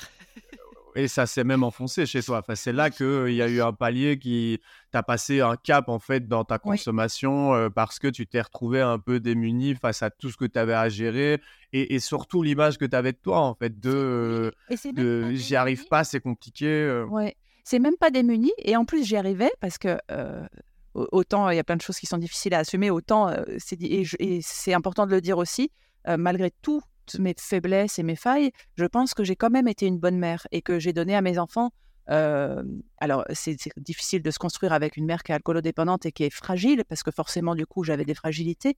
Euh, ça m'a pas empêché de les aimer, ça m'a pas empêché d'être présente, ça nous a pas empêché d'avoir une cellule familiale qui, elle, était solide. C'est-à-dire que moi, j'étais peut-être fragile, mais j'ai réussi à, créer quelque chose, un cocon qui, lui, était solide pour autant. C'est-à-dire que même aujourd'hui, alors aujourd'hui, c'est différent parce que je suis encore plus solide, et puis, mais je dirais que ce qu'on a vécu, ça nous a aussi unis. Et on est, euh, on est très solide. C'est bizarre, hein, euh, et, je le pense vraiment. Mais ce, que je voulais dire, et excuse-moi si je, fais un peu trop de... C'est qu'on peut avoir un problème de dépendance et être un bon parent. C'est pas... Euh, bien sûr qu'on n'est pas un parent idéal. bien sûr que ça pourrait être beaucoup mieux, et ça devrait être beaucoup mieux, parce qu'un enfant mérite le meilleur. mais c'est pas parce qu'on a une dépendance qu'on est forcément un mauvais parent. Et je le dis pour toutes les femmes qui nous entendent, parce que en fait, il y a aussi un truc très vicieux, c'est que on boit parce qu'il y a du stress, il y a de la difficulté à tout supporter, à savoir comment on va s'en sortir, est-ce qu'on va s'en sortir. Et puis après, il y a une telle culpabilité que la culpabilité fait qu'on se dit «Ah bah, je vais reboire parce que comme ça, ça étouffera la culpabilité, on s'en sort plus, c'est un cercle vicieux. Et, ça ne veut, pas, veut pas dire qu'on est mauvais. Ça veut juste dire que, comme tu l'as dit tout à l'heure, on fait de son mieux. Et son mieux, c'est peut-être juste ça. C'est faire de son mieux avec l'alcool qui vient aider. Oui, je crois que tu vas toucher des gens avec ces paroles. Moi qui ne suis pas parent, etc., je, comprends la dimension de, ces mots là chez toi, euh, de ces moments de vie où, ouais, c'est. Euh, Parce que tu vois, euh, quand, quand j'ai arrêté de boire et puis quelques, quelques mois après, je me suis excusée auprès de mes enfants. J'ai attendu que la sobriété soit bien installée pour, le, pour m'excuser auprès d'eux pour, pour ces années qu'ils avaient connues à cause de moi, parce que je tenais à le faire vraiment. Et, les deux, je les fais séparément, chacun avec l'un avec l'autre. Et les deux m'ont dit, mais en fait, tu sais, nous, on était sûrs d'une chose, c'était d'être aimés. On n'en a jamais douté. Et l'un comme l'autre m'ont dit, mais nous, on n'aurait pas pu rêver, rêver d'avoir une meilleure mère, malgré ce que j'étais. Donc mmh. voilà. Incroyable. Je continue parce que ça va faire monter des, des choses chez moi et ça me ouais. ça, c'est un peu compliqué ce mmh. passage-là. C'est très joli de ton côté, hein, mais. c'est pour dire qu'en fait aussi, on peut être un très mauvais parent sans addiction. Hein. Oui, oui, non, non, bien, bien, bien sûr. Pas pour me justifier, mais voilà. Mais tu as, vu, on, en parlait avant de préparer, enfin, quand on s'est vu ce matin, avant de, avant de lancer l'enregistrement, tu as vu la. On, est passé tous les deux sur, un, sur un média, on a enregistré avec un média qui lance là une interview et tu m'as dit que tu avais vu mon, mon interview. Oui. et moi, mon papa est alcoolique, il a toujours bu, etc. Et quand j'entends la relation parents, etc., ma mère n'était pas alcoolique, mais elle avait d'autres. J'ai eu d'autres problématiques avec elle. Hein. et, et, et moi, j'avais en, en, face de moi, et j'ai toujours en face de moi, une personne qui ne. qui sait même pas où elle enfin qui sait pas qui elle est qui, qui il est il est déconnecté de la réalité depuis euh, depuis très très très longtemps d'accord. euh, parce qu'il a dû surmonter des histoires familiales etc euh, tout aussi compliqué si pas pire que enfin pire. Il n'y a jamais de comparaison mais en tout cas un contexte extrêmement difficile. Et et je et quand tu parles de ça ben moi ça me fait remonter un petit peu les les moments où je me rappelle qu'il a fait ce qu'il a pu avec ce qu'il avait tu vois d'un point de vue, d'un point de vue objectif, ça a été un mauvais père parce qu'il a été absent, c'est-à-dire il n'a pas répondu à, à ce qu'on, à ce qu'un, père devrait apporter à son enfant. Mais d'un autre mmh côté, avec le temps, j'ai appris à, à lui pardonner, même si c'est difficile encore aujourd'hui de, d'être à son contact parce que je vois sa détresse et que moi, plus, plus j'évolue, plus je vois où il est en fait, tu vois. Mmh et donc ça, je peux pas m'empêcher de repenser à ces à ces moments où j'explique dans la, dans la vidéo, l'interview, que ce que je retiens et ce qui m'aide à, avoir une bonne image de lui, c'est toutes les choses positives, notamment la cuisine, l'ouverture au monde, les voyages, etc. des choses où lui, il, a, voilà, il, a, il avait ça à me transmettre, il me les a transmis et aujourd'hui, ça, ça, ça, a une partie importante dans ma vie, mon ouverture culinaire, etc., mon mmh intérêt pour les voyages, pour les langues et ces choses-là et donc, voilà, en gros, je voulais juste le, rebondir là-dessus parce que je l'avais à l'intérieur et j'arrivais plus à, à, suivre et à écouter. J'ai vu, mais je vais, je vais rebondir moi aussi sur quelque chose parce que dans cette émission, je t'ai entendu dire que tu savais pas si tu serais père, que peut-être tu savais pas si tu serais un bon père et tu as évoqué toute cette partie-là de ta vie qui, qui n'était pas encore là pour, pour aujourd'hui. Tu t'en souviens ou pas d'avoir parlé de ça? Oui, mais bien sûr. et en fait, c'était assez étonnant parce que je me, je me pose jamais la question quand je rencontre des gens de savoir si ça ferait des bons parents ou pas. Et, et, je me suis dit, oh là là, mais il faut pas qu'il se pose de questions. moi, je te vois hyper. Enfin, c'est bizarre de dire ça, mais je, te vois comme un père et comme un très bon père. Mmh.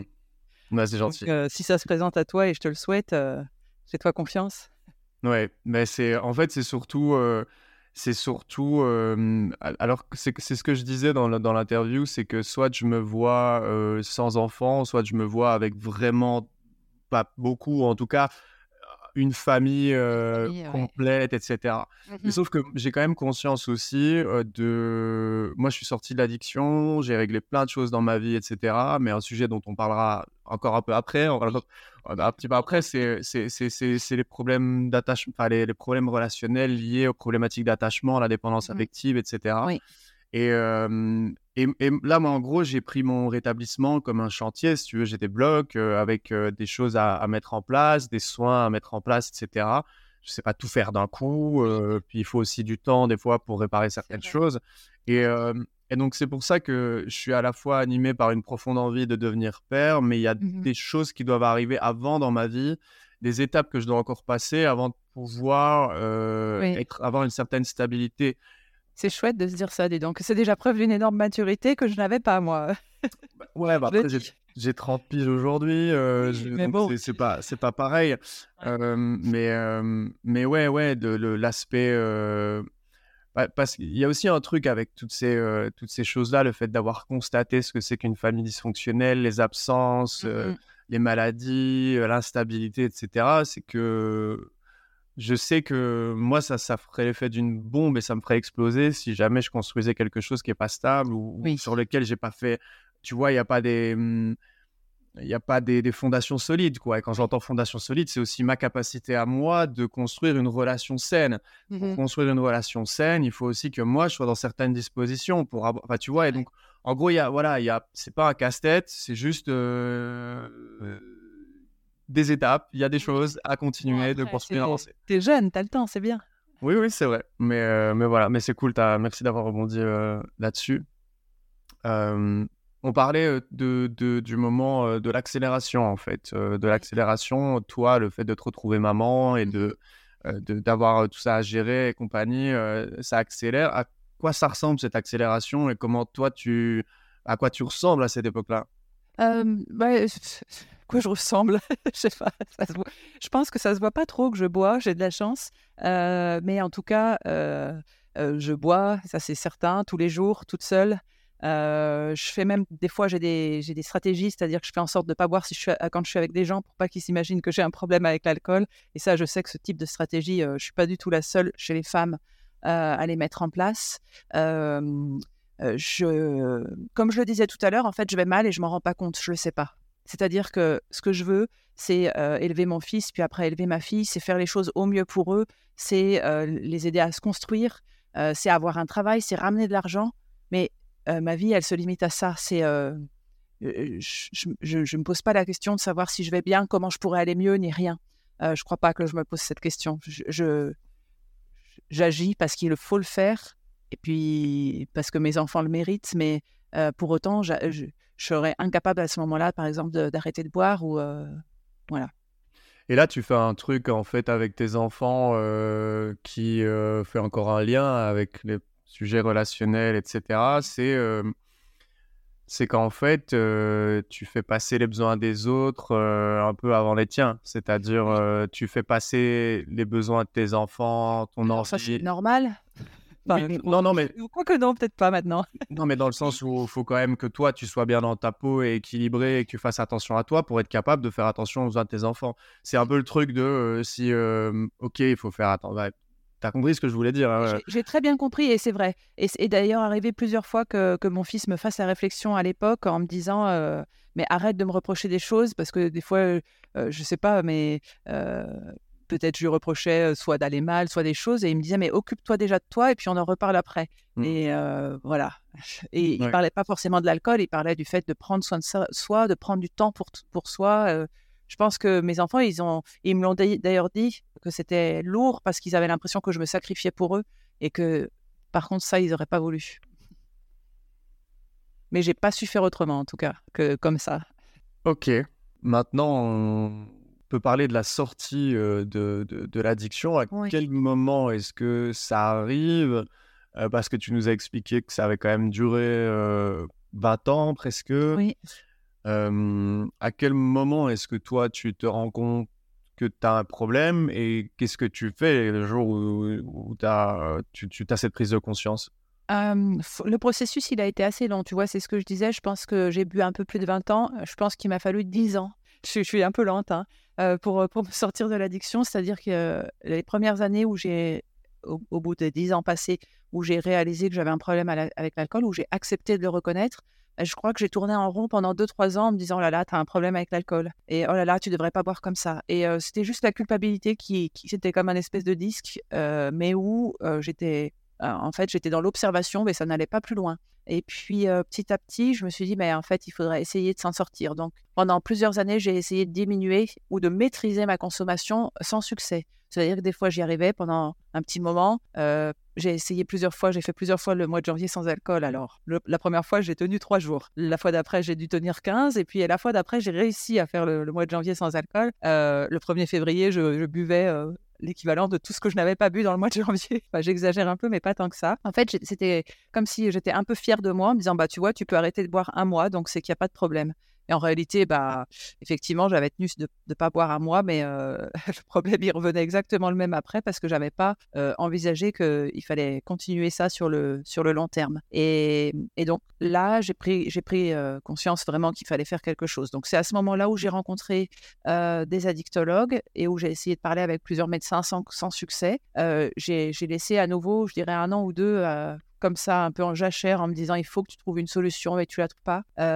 j'ai recommencé la marche. Donc j'ai recommencé la marche, je buvais encore et j'ai commencé le yoga. Et, je me suis dit petit à petit, ça va te faire du bien, donc cherche pas plus loin. Et, de fil en aiguille, j'ai commencé à apprendre à, prendre soin de moi, ce que je ne faisais pas avant. Et déjà, ça a été un premier pas. C'est euh, de se dire, ça y est, je prends soin de moi. Euh, je me néglige pas complètement. Je, je, je, me reconnecte avec mon corps parce que j'ai été déconnectée euh, de mon esprit et de mon corps pendant presque toutes ces années-là. Et, ça a été une première étape, je pense, euh, même si à ce moment-là, j'avais pas forcément conscience de ça, hein, que ça, allait jouer, parce que, en tout cas, c'était une première étape pour, pour accéder à la sobriété. Et puis après, je me suis dit maintenant, tu trouves pas de solution, donc invente-les cherche-les. Donc, j'ai comme toi, j'ai beaucoup, beaucoup lu.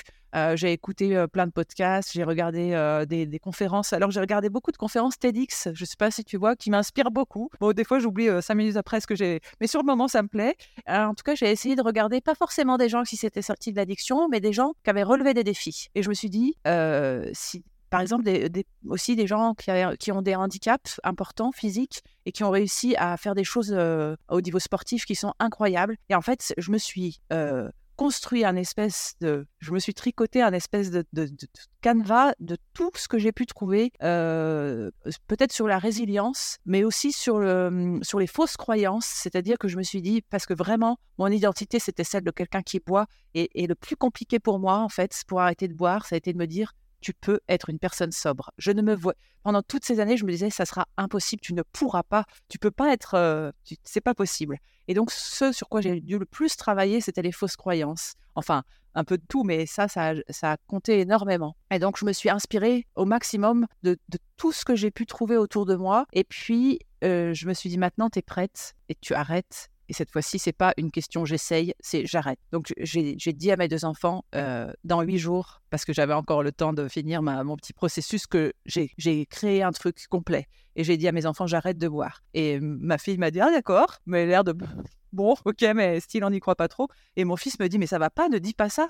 Il dit, dis que tu essayes d'arrêter de boire, mais ne dis pas, j'arrête de boire. Et j'ai dit, si, je fais, c'est, volontaire, je te le dis, j'arrête de boire. Et c'est pas méchant de sa part, mais vraiment, il y croyait pas parce que, comme moi, en fait, il n'imaginait pas que je puisse être euh, une personne sobre. Et, euh, et grâce à tout ce que j'avais collecté, je me suis mis à écrire et à, à faire un un, plan, un plan en me disant maintenant, voilà, exactement comment ça va se passer. Voilà pourquoi je veux arrêter de boire. Voilà pourquoi je ne vais pas replonger. Voilà ce que je vais faire quand j'aurai envie de replonger.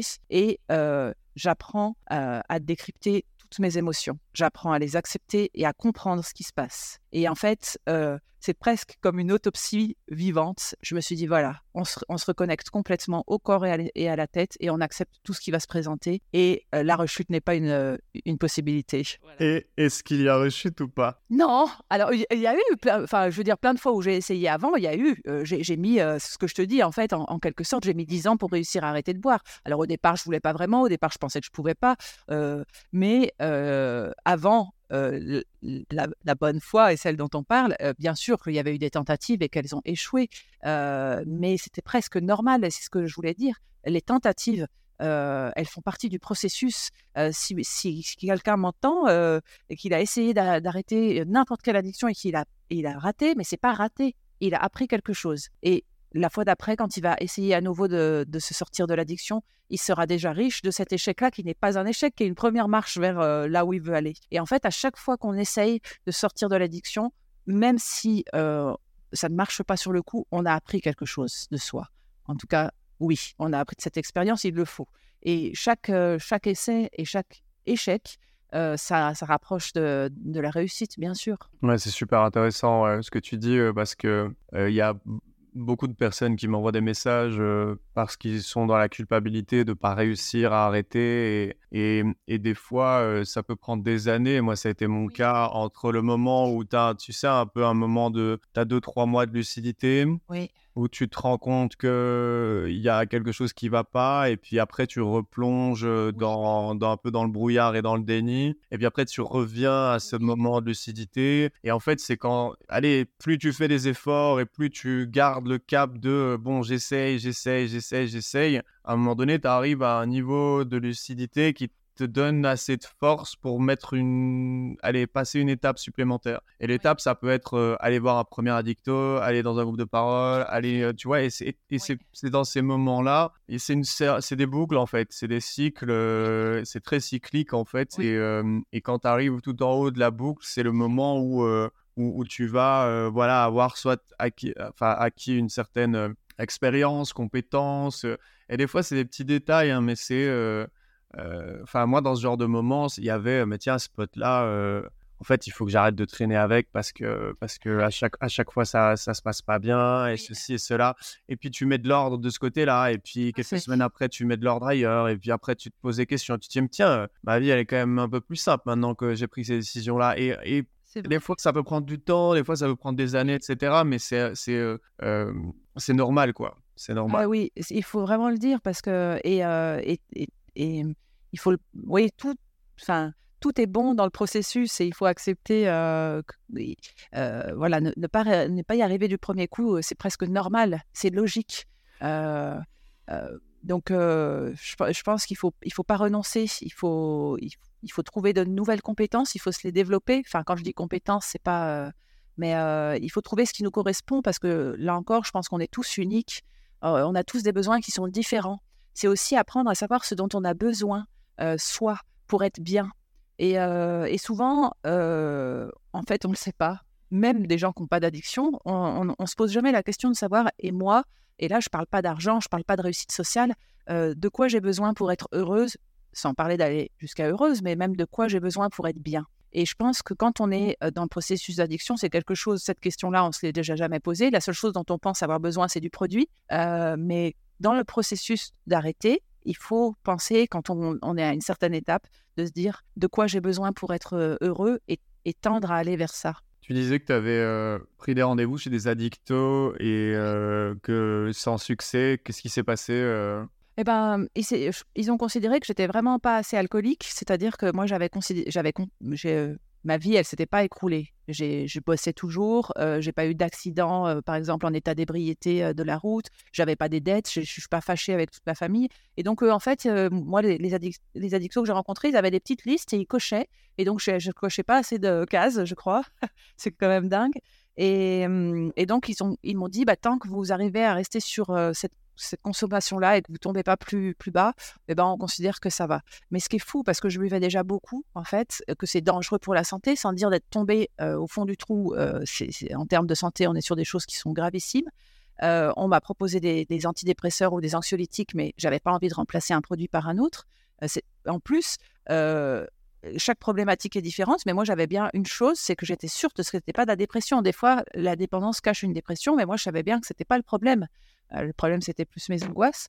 Et donc, j'avais pas du tout envie de prendre un antidépresseur euh, pour arrêter de boire. En plus, j'aurais peut-être continué même avec les médicaments. Donc, euh, donc voilà, il y a quelque chose dans la prévention. Il, faudrait aider les gens avant qu'ils soient au fond du trou aussi.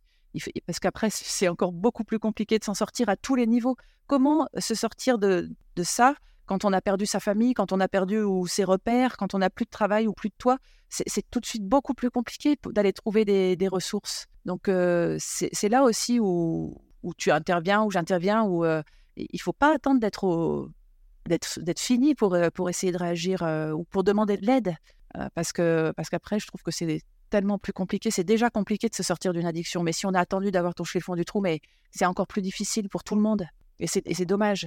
Oui, je voulais dire que chaque personne est différente, mais à partir du moment où on se pose la question, où on se dit j'ai un problème de consommation, euh, l'idée c'est d'essayer de tout de suite réagir parce que euh, plus on attend et pire c'est. et, je pense que c'est pas facile et c'est pas évident, mais si les gens qui nous écoutent, ils écoutent peut-être pour une raison. Alors peut-être que c'est pour se documenter, mais si ils ont un problème, faites quelque chose que vous voulez, mais essayez de demander de l'aide, allez trouver des, solutions, allez voilà consulter un médecin, secouez-le s'il faut pour qu'il vous propose des, solutions qui vous conviennent, mais faites quelque chose parce que plus on attend et plus c'est dur. Et, en tout cas, j'ai oublié de te préciser quelque chose, mais tu m'as demandé comment ça s'était passé pour arrêter. Mais il faut que je dise quand même une chose très précise, c'est que je ne veux pas raconter dans le détail parce que c'est quelque chose de très personnel, mais ce profilait un événement familial assez important. Et, en fait, je me suis dit, si je n'arrête pas de boire, je vais sombrer. C'est maintenant, pourtant ça faisait 20 ans que j'allais dire que je marchais sur la corde raide et que je surfais avec le, risque et le danger. Et euh, il s'est passé quelque chose. Et, enfin, et je me suis dit, maintenant, si tu n'arrêtes pas, c'est fini. Tu, tu, vas, tu vas sombrer. Et donc, heureusement que je m'en suis rendu compte parce que je pense qu'effectivement, c'est ce qui serait arrivé. Et donc, je me suis dit, stop. Voilà. Et on n'en a pas parlé, mais comment s'est passé ton sevrage? T'as arrêté du jour au lendemain sans... J'ai arrêté du jour au lendemain, ouais. Euh, alors, comme je l'avais prévu un petit peu à l'avance, j'ai commencé à diminuer un petit peu, un petit peu. Euh, les, les, mais je buvais encore tous les jours quand j'ai arrêté. C'est-à-dire que la veille d'arrêter, j'avais bu et tous les, jours d'avant aussi. Donc on peut, euh on peut quand même rappeler euh, quand même que, que c'est pas préconisé euh, d'arrêter l'alcool du jour, du jour, au lendemain comme toi tu l'as fait. tu as eu de la chance et ça s'est bien passé. Mais il y a des vrais, il y a des vrais risques, il y a un vrai danger de, de, ce, de, de, de sevrage. Enfin, les symptômes de sevrage, ça peut être très dangereux selon l'état dans lequel on est. Toi, tu l'as fait par intuition, euh, ça s'est bien passé pour toi, mais, euh, mais c'est vraiment pas du tout recommandé d'arrêter l'alcool du jour au lendemain. Je, je, suis tout à fait d'accord. Il y avait un risque et du reste, je, je, savais que je savais où appeler et quoi faire si, euh, si je sentais que, que, que ça, ça, partait mal. et effectivement, là, je me place pas comme un exemple. C'est juste que, voilà, je raconte mon expérience. J'ai eu beaucoup de chance, effectivement, et, et, pour ça, tant mieux. Non, non, on a, on l'a, on, on très bien compris, mais euh, je me permettais d'insister là-dessus pour ne pas que quelqu'un prenne ça en exemple et se dise elle l'a fait, donc moi je peux le faire. Euh, le, reste, euh, tu vois, c'est, la, première chose que je que je j'envoie dans le programme que à suivre en ligne, c'est que d'abord j'indique les numéros d'urgence et je dis aux personnes ce qu'il faut qu'elles fassent si jamais elles ont des symptômes trop importants et que bien sûr s'il y a un suivi médicamenteux psychologique, il faut le suivre, c'est complémentaire, c'est pas voilà. Et, évidemment, on ne se lance pas comme ça du jour au lendemain à se dire, voilà, c'est évident qu'il faut, même si j'ai eu de la chance, ceux qui nous écoutent, faites mieux et, faites-vous, enfin, soyez encadrés, c'est encore plus sage. Ok, ça marche. Du coup, un sujet dont on a parlé plusieurs fois, mais sans vraiment rentrer, rentrer dedans, c'est la partie la partie relationnelle, euh, les, euh, la construction des relations, etc. comment est-ce que toi, euh, bah, tu as construit un peu tes relations au cours de ta vie, puisque tu as un premier papa pas là, le deuxième pareil, si je me trompe pas. et tu m'avais expliqué que tu t'étais en fait jamais vraiment projeté avec, avec quelqu'un comment est-ce que... Ah bah, c'est bien cette question parce que tu vois, de la même manière que je m'imaginais pas comme personne sobre, que c'est pour moi c'était impossible de pas boire et je me visualisais pas comme ça, et bah, le couple c'est pareil. Pour moi c'était quelque chose de complètement abstrait, mais vraiment, euh, c'était impossible pour moi de m'imaginer un jour être en, couple dans le sens officiel, sans dire de mariage ni rien, mais d'être vraiment avec quelqu'un. Et donc j'ai passé presque toute ma vie à, alterner deux schémas répétitifs, soit sortir avec des personnes qui étaient mauvaises pour moi et qui, et qui venaient réveiller tout ce qu'il y a de plus pourri en moi. Donc voilà, soit sortir avec des gens très très bien, merveilleux, et c'était panique totale parce que du coup, moi, j'avais l'impression d'être quelqu'un qui n'était pas construite, qui n'était pas fini, qui ne qui méritait pas d'être avec quelqu'un d'aussi normal, j'allais dire, entre guillemets. Et j'ai alterné ça pendant, pendant 20 ans, hein, en fait, pareil.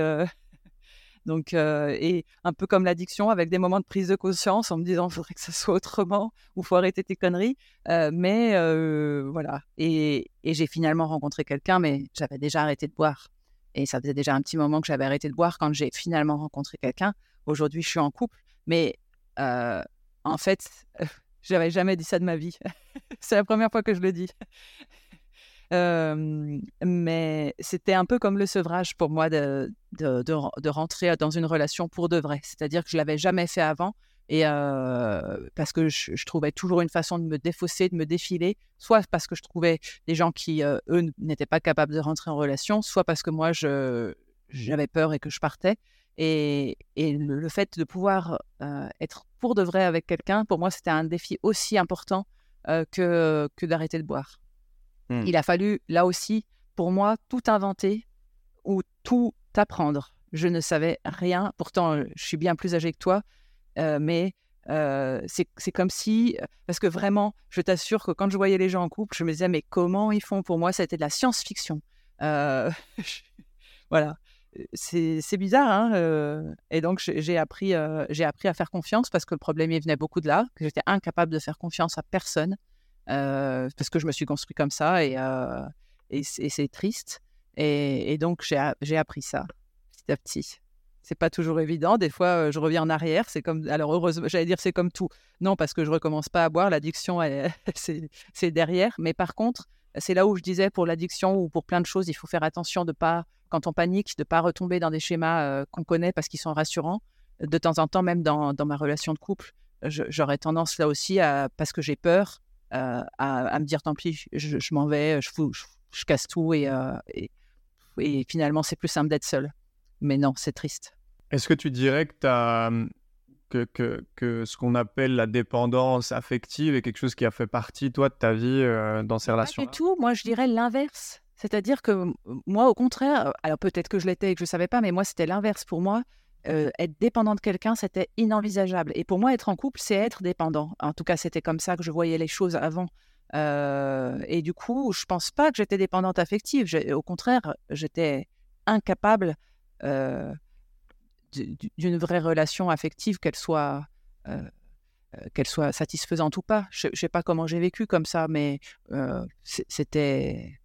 je, le déplore pour les gens que j'ai rencontrés, ce qui était bien, mais j'étais un cas perdu d'avance à cette époque. C'était, ils auraient pu être. D'ailleurs, j'ai rencontré plein de gens bien, ils y étaient pour rien. C'était impossible de faire avec moi. Impossible. J'avais trop peur. Mmh.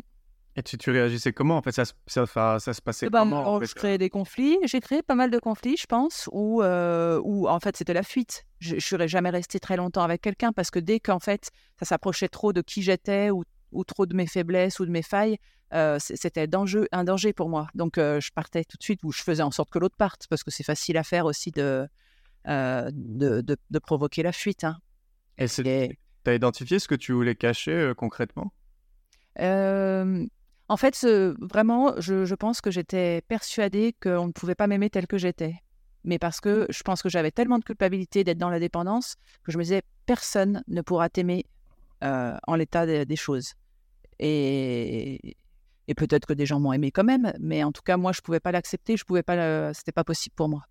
Euh, et, du, et du fait, j'étais pas capable d'aimer quelqu'un non plus. Quand on peut pas se voir, euh, c'est, il faut pas se mentir, on va pas, on va pas créer un truc euh, construit et, épanouissant et solide avec qui que ce soit. Hein. Tu, m'as aussi parlé, quand on a préparé l'épisode, euh, du sujet de la sexualité euh, féminine euh, et des liens avec l'alcool. je t'avais dit, c'est un sujet qu'on n'a pas creusé volontairement la dernière fois, parce que je voulais que, que tu t'en gardes un peu pour l'épisode et puis découvrir et, discuter de ça avec toi aussi. Uh-huh. et, du coup, j'étais curieux et impatient de, de savoir, de découvrir ce sujet-là. Et en, expliquant un tout petit peu pourquoi, c'est parce que ça, je crois que je te l'avais dit la dernière fois, c'est que moi, dans, dans, toutes ces années et de sortie, de consommation, etc., je me suis rendu compte que, comme pour beaucoup de jeunes, malheureusement, il y a énormément de relations sexuelles qui se sont passées sous l'influence de quelque chose et au, au minimum de l'alcool. Tout à fait. Et donc moi, si tu veux, je ne suis pas une femme, mais par contre, euh, j'ai le aujourd'hui en grandissant, je me rends compte des filles, des femmes que j'ai croisées avec qui j'ai eu des relations sexuelles. Et donc j'ai ce truc de euh, d'effet de, de je, vois des patterns, je vois des, je ressens des choses, etc. Et je, me rends compte à quel point l'alcool chez la femme a, peut avoir une influence dans, dans sa vie euh, sexuelle affluence ou utilité, c'est peut-être pas le bon mot, mais l'alcool va pouvoir va permettre de faire des choses, des fois justement trop, etc. Et donc, euh, comme c'est quelque chose que j'ai conscientisé et, pour lequel j'ai, on va dire, de l'intuition et une compréhension euh, intuitive, j'étais curieux d'avoir, euh, toi, ta vision par rapport à ton expérience, etc., sur ce sujet-là qui est un sujet que toi, tu me disais que tu avais envie d'aborder. Oui, oui, oui, bah, c'est un sujet qui n'est pas tellement facile, mais qui, effectivement, c'est un peu comme d'autres qu'on a évoqués tout à l'heure, où c'est important, je pense, d'en parler. moi, j'ai construit ma sexualité, l'alcool était déjà là. Donc, en fait, ma, mon identité sexuelle, elle, était, elle a été liée à l'alcool tout le temps. et ça serait difficile à dire, de dire, je ne sais pas, expliquer si je buvais pour pouvoir avoir des relations sexuelles ou si j'avais des relations sexuelles parce que j'avais bu je pense que ça dépendait des cas, ça dépendait des fois, mais en tout cas, pour moi, c'était inenvisageable d'avoir une relation sexuelle sans, sans avoir bu. Et, même quand j'ai arrêté de boire, je me suis dit, mais oh, comment tu vas faire maintenant? Tu pourras plus jamais faire l'amour, tu pourras plus jamais. Parce que pour moi, j'allais jamais oser, j'allais jamais être capable de lâcher prise, parce que je pense que c'est ça le, le, le point précis. C'est d'être capable de lâcher prise et de, de. Alors moi, le, gros problème pour moi, c'était de faire confiance et, et puis de prendre du plaisir. Ça n'a rien à voir. je sais pas comment. En tout cas, oui, je pense que l'alcool me permettait de, de, lâcher prise et d'oser aller là où j'aurais jamais été sinon. Et puis de ne pas me poser trop de questions. Effectivement, j'ai eu beaucoup de relations sans lendemain ou de relations que je n'aurais jamais, jamais eues si j'avais pas bu. Ça, c'est évident. Et, et on peut trouver ça très marrant de faire la fête et d'avoir des relations sexuelles, mais euh, et sous produit. Mais quand on a connu quand on a connu autrement après, eh ben, on se dit que waouh, quelle tristesse. Si là, pour le coup, je me dis mais euh, j'ai, alors je le sais que je respectais rien de mon corps déjà avant et que je me respectais pas moi-même, mais à ce niveau-là, euh, waouh, mais c'est vraiment, c'est du gâchis. Est-ce que tu dirais que l'alcool t'a amené à avoir plus de relations sexuelles que, on va dire, la moyenne des, des, femmes. Oui, sans, sans, aucun doute. Et moi, je me pose une question euh, parce que c'est, c'est mon cas dans le sens inverse. Euh, mais aujourd'hui, comme je disais, j'ai 30 ans et j'ai un regard mmh. différent sur les choses. Et la plupart de tout ça s'est passé euh, ben, avant, pendant la période d'addiction de, de, de 16 ans à 25-26. Et les choses se sont atténuées, les choses évoluent, etc. aujourd'hui. Mais euh, je me dis déjà, moi, en tant que mec, euh, j'ai euh, un regard assez. je sais pas si c'est de la culpabilité, mais je me dis. En fait, le problème, le, point précis, je me dis, si jamais je rencontre quelqu'un dans des bonnes conditions aujourd'hui, comment est-ce que j'explique ce nombre de partenaires, ce ah. côté, ce côté-là de ma vie sans que ça soit euh, perçu comme une menace vis-à-vis de l'autre, tu vois? Eh bien, en fait, euh, je pense que tu le sauras en fonction de qui tu rencontres ou, au moment où tu rencontreras une, bonne personne pour toi. Euh, moi, là, la personne avec qui je suis, et c'est la, la, seule personne avec qui je suis depuis que je ne bois plus, avec qui j'ai été, donc c'est la il est très très content de ça parce que je lui ai raconté toute ma vie et toute la vérité et je n'ai mais rien nommé. C'était un peu violent et je l'ai fait dès le départ parce que je me suis dit, je veux pas qu'on parte sur, sur, un leurre. Donc ça a été horrible parce que c'est quelqu'un qui n'avait pas du tout connu cette vie-là et qui, voilà, qui est très loin de ça. une chose de positive, c'est qu'il sait que je suis là, il est la seule personne avec qui j'ai fait l'amour sans produit et du coup c'est quelque chose que personne n'aura jamais d'autres. Mmh. Donc, c'est chouette. Et ça, c'est très, très bien parce que c'est ce qui a le plus de valeur. Vraiment, sans, sans, sans, discontinuer, mais c'est quelque chose qui est très difficile. franchement, je, et quelque part, quand je l'ai dit, limite, comme on était au début de la relation, je me suis dit, oh, comme ça, ça va le faire fuir. J'étais encore un peu dans un truc de, on sait jamais, testons. Et puis, ben non, il est resté. en tout cas, je pense pas qu'on puisse on puisse partir sur une relation sans dire. alors moi, j'ai choisi de tout dire. On n'est peut-être pas obligé d'aller non plus trop loin, mais en tout cas, je pense qu'on ne peut pas créer quelque chose de solide sans, sans avoir dit qui on était, même si mmh. on n'est plus exactement cette personne. Ça fait partie de, ce qu'on est aussi. Et, et, en tout cas, moi, j'ai tellement eu honte toute ma vie de qui j'étais que, que j'ai choisi de ne plus avoir honte, jamais. Il y a des choses qui sont plus difficiles que d'autres à assumer, mais ça fait partie de mon parcours et c'est comme ça. Voilà. Ok, intéressant. intéressant. ça, ça, tourne hein, dans, ma, dans, ma tête là, et, j'ai des, sujets qui me viennent en tête. J'essaie de voir dans quel ordre je les, je les mets moi, je me rends compte de, je me rends compte d'un truc, ou en tout cas, je me pose une question, parce que dans, dans, moi, de ce côté de, des partenaires que j'ai eus, etc., j'ai rarement, bah déjà, moi, j'étais pas dans un bon état psychologique, de bien-être, etc. Mmh Et je me rends compte, en fait, si tu veux, qu'en face de moi, c'était la même chose, quoi. Que j'avais des filles qui, bah, qui soit fuyaient quelque chose, soit mmh étaient dans l'addiction ou soit avais des, peut-être des problèmes plus, plus sérieux d'un point de vue psychiatrique, etc. Des choses qui te permettent quand même d'être intégré socialement, etc. Mais maintenant, avec l'expérience que j'ai, avoir des amis qui ont des troubles, etc., je me rends compte rétrospectivement que j'ai croisé des, des, filles qui avaient des difficultés beaucoup plus importantes que simplement le fait de boire des coups et de peut-être être dans l'addiction. Et, et, je me pose Enfin, moi, ça me, ça, me, ça me fait venir ou ça me fait penser à, un truc dans, dans, la société. Quoi. Ça me montre en fait un espèce d'effet, le fait que les gens ne sont pas à leur place, et particulièrement les filles, c'est-à-dire la place de la femme et la place de la fille dans la société. ce qu'on attendrait, je me conditionnais parce que voilà, mais c'est ce qu'on attendrait d'elle, ce qu'on mmh qu'on attendrait de, de, de, de ce, ce, à quoi devrait ressembler, euh, comment elle devrait se comporter dans les relations, etc. Et pour te dire, je me suis rendu compte aussi dans, ces, euh, dans, dans l'aspect euh, sexualité de ce côté, on va dire, un peu serviable, ou ce côté, je vais faire quelque chose parce que j'ai l'impression que c'est ce qu'un mec attend, pas toi, parce tu vois, ce truc de.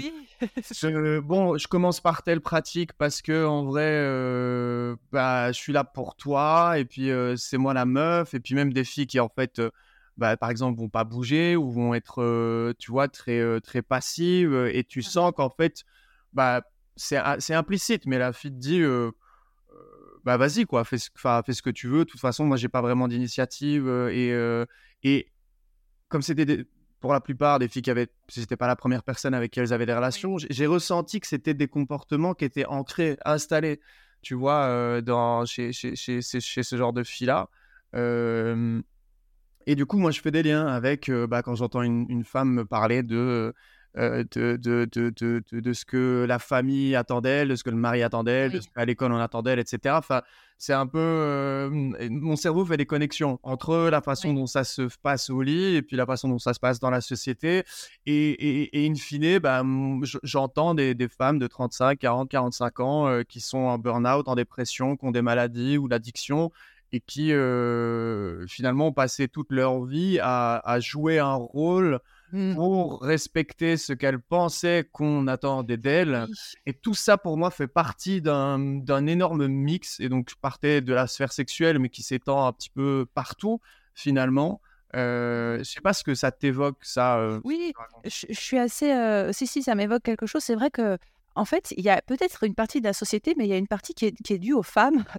Toutes seules, on, on, se met une pression d'enfer et on, se, on imagine effectivement mais pourquoi qui la met cette pression-là Elle vient pas, c'est pas, c'est pas chimique, c'est pas cérébral. Non, c'est certain. Je sais pas d'où ça vient. ça, ça, vient de l'éducation certainement, peut-être. On n'éduque pas encore. Alors peut-être les, choses tendent à changer. Et puis je voudrais surtout pas accuser personne ou rendre personne responsable. Mais en tout cas, c'est certain que on, se, en tout cas au niveau, au niveau féminin, on se met une pression d'enfer et c'est comme si on devait être parfait, parfaite à tous les niveaux. Il, il, fallait que tout soit bien comme il faut, propre, gentil, sage. Et puis, et puis ça rentre, on est, on est, on bosse bien, on est, on est une gentille épouse, on est une bonne mère, on est, il n'y a rien qui déborde peut-être.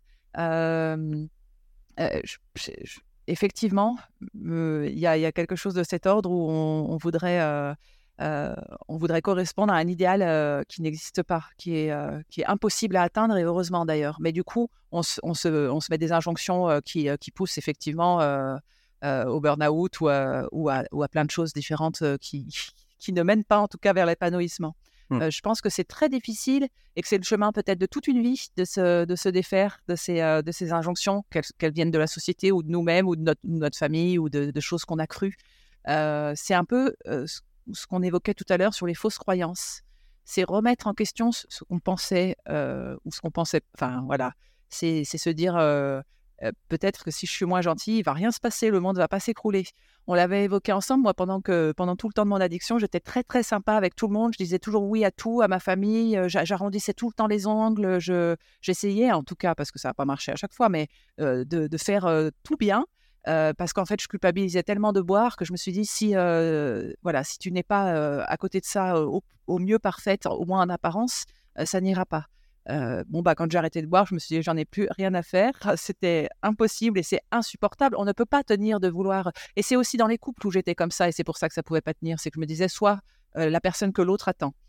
Mais sauf que ça, ça tient quelques semaines, quelques mois au maximum, et puis après, ça va plus. Et puis en plus, on, projette quelque chose, mais c'est pas ce que l'autre attendait. Donc, c'est, c'est, ça marche pas. Et, depuis, effectivement, que j'ai accepté ça, depuis que j'ai arrêté de boire, je me dis, bah, sois toi-même, et puis le reste suivra. Et c'est ce qui se passe. Trop bien. le monde s'est pas écroulé. Tout le monde s'est pas mis à me détester parce que j'avais changé. Ça a été un peu compliqué des fois, un peu au niveau familial, parce qu'effectivement, les lignes ont bougé. Maintenant, quand j'ai envie de dire non ou quand j'ai envie d'envoyer chier, je le fais. Et c'est pas grave. La Terre s'arrête pas de tourner. Hein. Mmh. Non, non, je confirme. je confirme. Ça fait partie aussi des, des apprentissages de ces dernières années de mon côté. Euh, le fait de m'affirmer, euh, le, mes publications sur LinkedIn et le fait de prendre la parole euh, de manière. Parce que ce que les gens, ceux, ceux qui me connaissent via Instagram ou qui me connaissent via des petits contenus ou le podcast, la personnalité que j'ai sur LinkedIn est un peu plus tranchée, un peu plus polarisante, un peu plus. Tu vois, je suis plus. parce que c'est du texte et qu'il faut accrocher mmh l'intention, etc. Oui. Euh, et, quand j'ai commencé à publier sur LinkedIn, euh, à être aussi euh, bah, précis et aussi cash sur certaines choses, c'était ma manière à moi de dire rien à foutre, quoi. Tu vois, ah, mmh. plus, mais alors là, plus rien à foutre. Moi, j'ai porté, j'ai porté 25 années d'emprise familiale à l'intérieur de moi, j'ai porté de l'addiction, j'ai porté des, gros échecs dans ma vie dont je n'étais pas responsable. Aujourd'hui, je suis responsable de mon rétablissement, responsable de mon avenir, etc. Et pour moi, la prise de responsabilité, elle passait aussi par le fait de me dire, eh ben voilà qui je suis. Et si ça vous plaît, bah vous restez. Si ça vous plaît pas, vous partez. Et, j'avais besoin, j'avais besoin de ce truc-là. J'avais besoin de le sentir en fait. j'avais besoin de sentir et les gens partir et les gens rester. Les gens qui sont restés, bah je veux dire, ils sont pas venus en courant en me disant, ouais c'est, c'est, les choses sont restées pareilles. Euh, avec les contacts que j'avais avant. Et euh, par contre, bah, j'ai vu d'autres personnes euh, qui s'éloignaient ou qui étaient peut-être un mmh. peu, un peu mal à l'aise avec les sujets, ce que je peux parfois comprendre.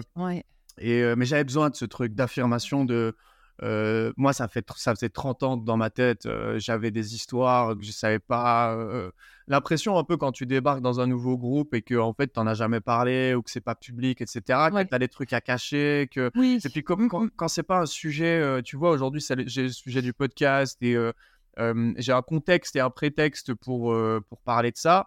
Mais moi, toute ma vie, c'est ça. Enfin, toute ma vie, c'est euh, un combat familial, c'est un combat addiction. Euh. Donc, quand tu arrives socialement quelque part et que, ah bon, et toi, du coup, tu t'intéresses à quoi? C'est quoi tes sujets de prédilection? Et que ben, tu, tu, tu, tu, peux expliquer à personne que tu es, es, né plongé dans les bouquins de psycho, que tu as, as surmonté ci, que tu as fait ci, que tu as fait ça.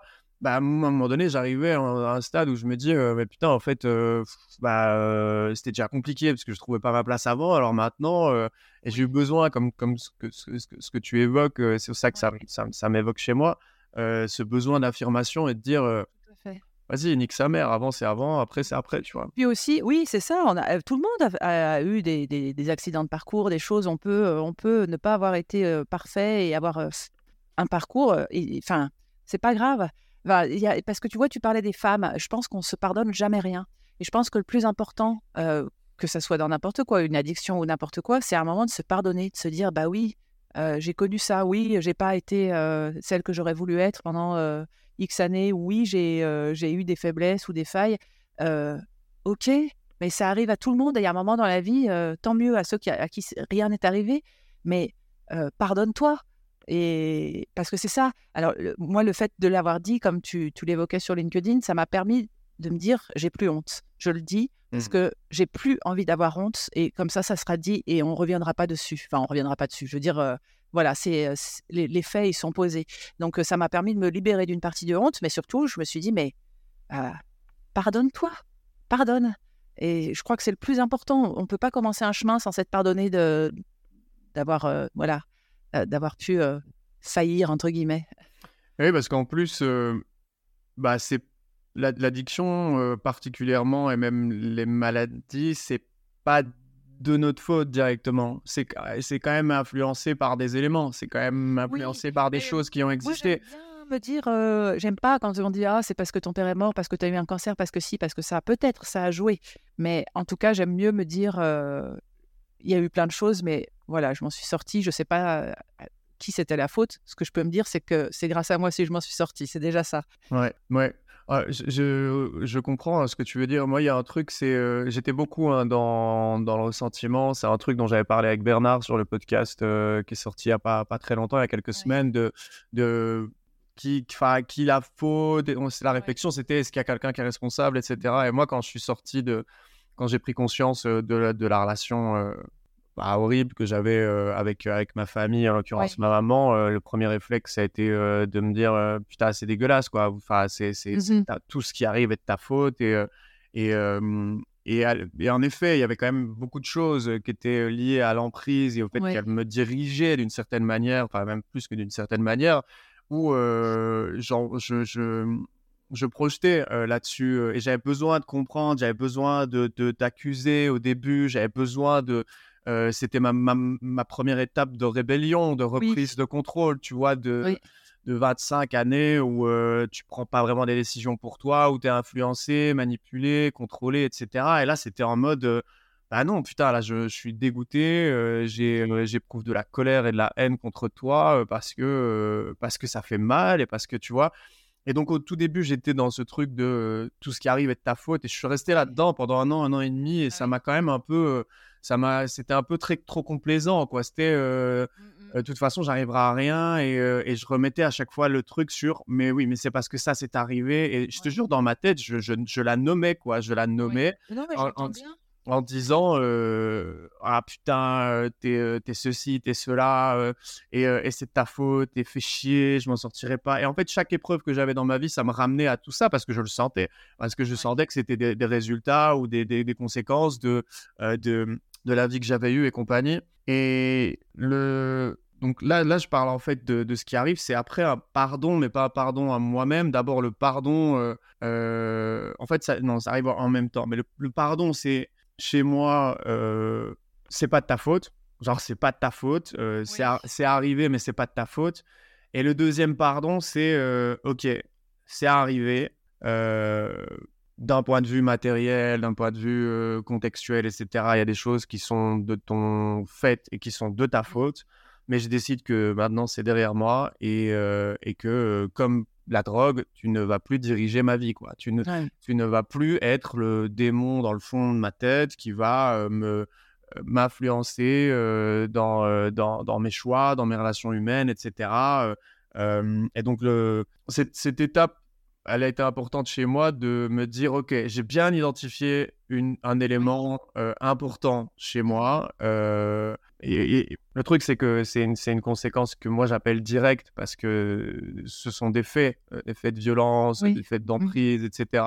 Donc moi, c'est probablement différent qu'une autre personne. Mais j'ai eu besoin de, tu vois, d'aller euh, d'aller en colère, d'aller contre ce truc-là et de me dire c'est de ta faute avant de petit à petit que ça s'efface, un peu comme un deuil ou un truc du style, de, de me dire, ok, maintenant c'est, j'ai compris, c'est là, ça s'est passé, mais maintenant j'arrête de reporter tout le temps l'excuse de ce côté-là. Et c'est après, une fois que je me suis un peu libéré, que j'ai commencé à me libérer de ce réflexe de, d'accuser et de me reporter tout le temps mes problèmes à ce qui était arrivé, que j'ai pu vraiment avancer. Quoi. C'est ça, ouais. Je pense qu'effectivement, après, c'est comme d'autres choses, il y a tout un processus, mais en ce qui me concerne, c'est, ça a été plus, plus constructif de me dire ok, tu n'es pas responsable de tout ce qui t'est arrivé dans ton passé, de toute ta vie, mais euh, c'est pas non plus une excuse pour, pour tout ce que tu as fait. Donc, je je suis peut-être pas responsable de, de, tout le passé, mais je suis responsable de savoir de ce que je vais faire de l'avenir, ça c'est certain.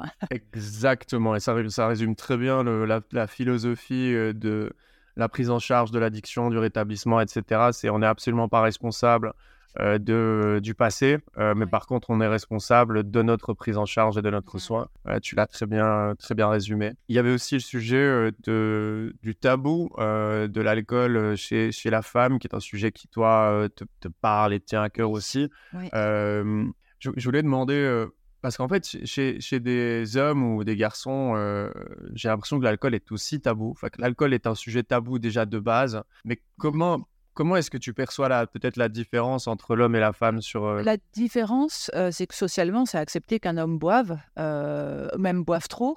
ça pose pas tellement de problèmes et c'est des choses qui choquent pas tant que ça. Alors qu'une femme qui boit et a fortiori qui boit trop, elle va pas être vue du tout de la même manière. Je fais un parallèle qui est un peu grossier, mais qui, est assez vrai. c'est comme un homme qui, qui va ramener plein de femmes différentes euh, tous les soirs, on va dire oh là quel don juan, même si on, juge un peu, mais c'est pas si grave. Une mmh. femme qui fait la même chose, c'est quelle salope. Et euh, c'est un peu la même chose avec l'alcool, c'est-à-dire qu'un homme qui boit trop, oh bah c'est comme ça, pourquoi pas. Une femme qui boit trop, c'est c'est pas acceptable et c'est honteux. Et alors que c'est pas, on va pas voir l'homme de la même manière. Donc mmh. non, et en plus, euh, c'est pas c'est pas moi qui l'invente. Les hommes, ils se cachent pas pour boire. On, le voit partout. Mmh. Enfin, en tout cas, il y en a qui, qui boivent seuls, mais ce c'est pas le processus de se cacher pour boire. Et bien sûr qu'il y en a qui finalement continuent de boire seuls chez eux. Alors qu'il y a les femmes qui ont un problème de dépendance, la plupart se cachent pour boire. Elles elles vont pas l'afficher, elles vont même faire en sorte que ça ne se voit pas. Donc c'est là où on voit qu'il y a quand même une différence sur la perception euh, de, de, la part qu'on a tous d'ailleurs, je pense, parce que même peut-être moi la première, euh, même en ayant été dépendante à l'alcool, peut-être qu'encore aujourd'hui, mon regard sera pas le même sur une femme qui boit que sur un homme. Euh, je l'avoue franchement, et je, je, mets quiconque au défi de se dire qui qui juge pas d'une manière différente une femme ou un homme qui boit, en toute honnêteté. Comment, comment ce, ce, cette particularité, ce, le tabou, on va dire, sur la femme et, et l'alcool a influencé ton parcours? Comment tu l'as ressenti, toi? Bah, je l'ai senti principalement par rapport à mon rôle de mère, où je me suis dit, on ne peut pas considérer qu'une. moi, j'avais peur, par exemple, aussi ça se sache, on m'enlève mes enfants. comme si le fait que je boive faisait forcément de moi une mauvaise mère, une mère défaillante. et j'ai été toujours très, très vigilante là-dessus, parce que je, je, sentais que c'était un risque voilà, qui, qui existait. Je ne pense pas qu'on enlève les enfants dans une famille d'un homme qui boit, par exemple. Tu me diras, on m'a jamais enlevé mes enfants, c'est pas la question. Mais en tout cas, c'était plus cette, ce jugement, c'était plus par rapport à mon rôle de mère que seulement à mon rôle de femme que, que je le voyais, enfin que je le ressentais en tout cas. Mmh, mmh. Parce que une, une, bonne femme et une bonne mère, c'est une femme qui ne boit pas. Oui, je pense à ce que tu dis par rapport au, fait de se cacher, etc. J'ai l'impression que, je comprends tout à fait hein, le, le, la position ou la vision sociétale, enfin la place de la femme dans la société et, ses aspects de maternité, etc. Mais j'entends quand même régulièrement des hommes me parler de se cacher pour boire, pour ne pas qu'on voit qu'ils sont malades parce qu'ils ont honte et qu'ils ont conscience qu'ils ont un problème, etc. et je me demandais si c'était lié, tu vois, à l'alcool, à la personnalité, ou est-ce qu'il y a quand même une, une, allez, quelque chose de plus fort encore chez, chez, chez, la femme? Vraiment, je pense qu'il y a quelque chose de plus fort chez la femme.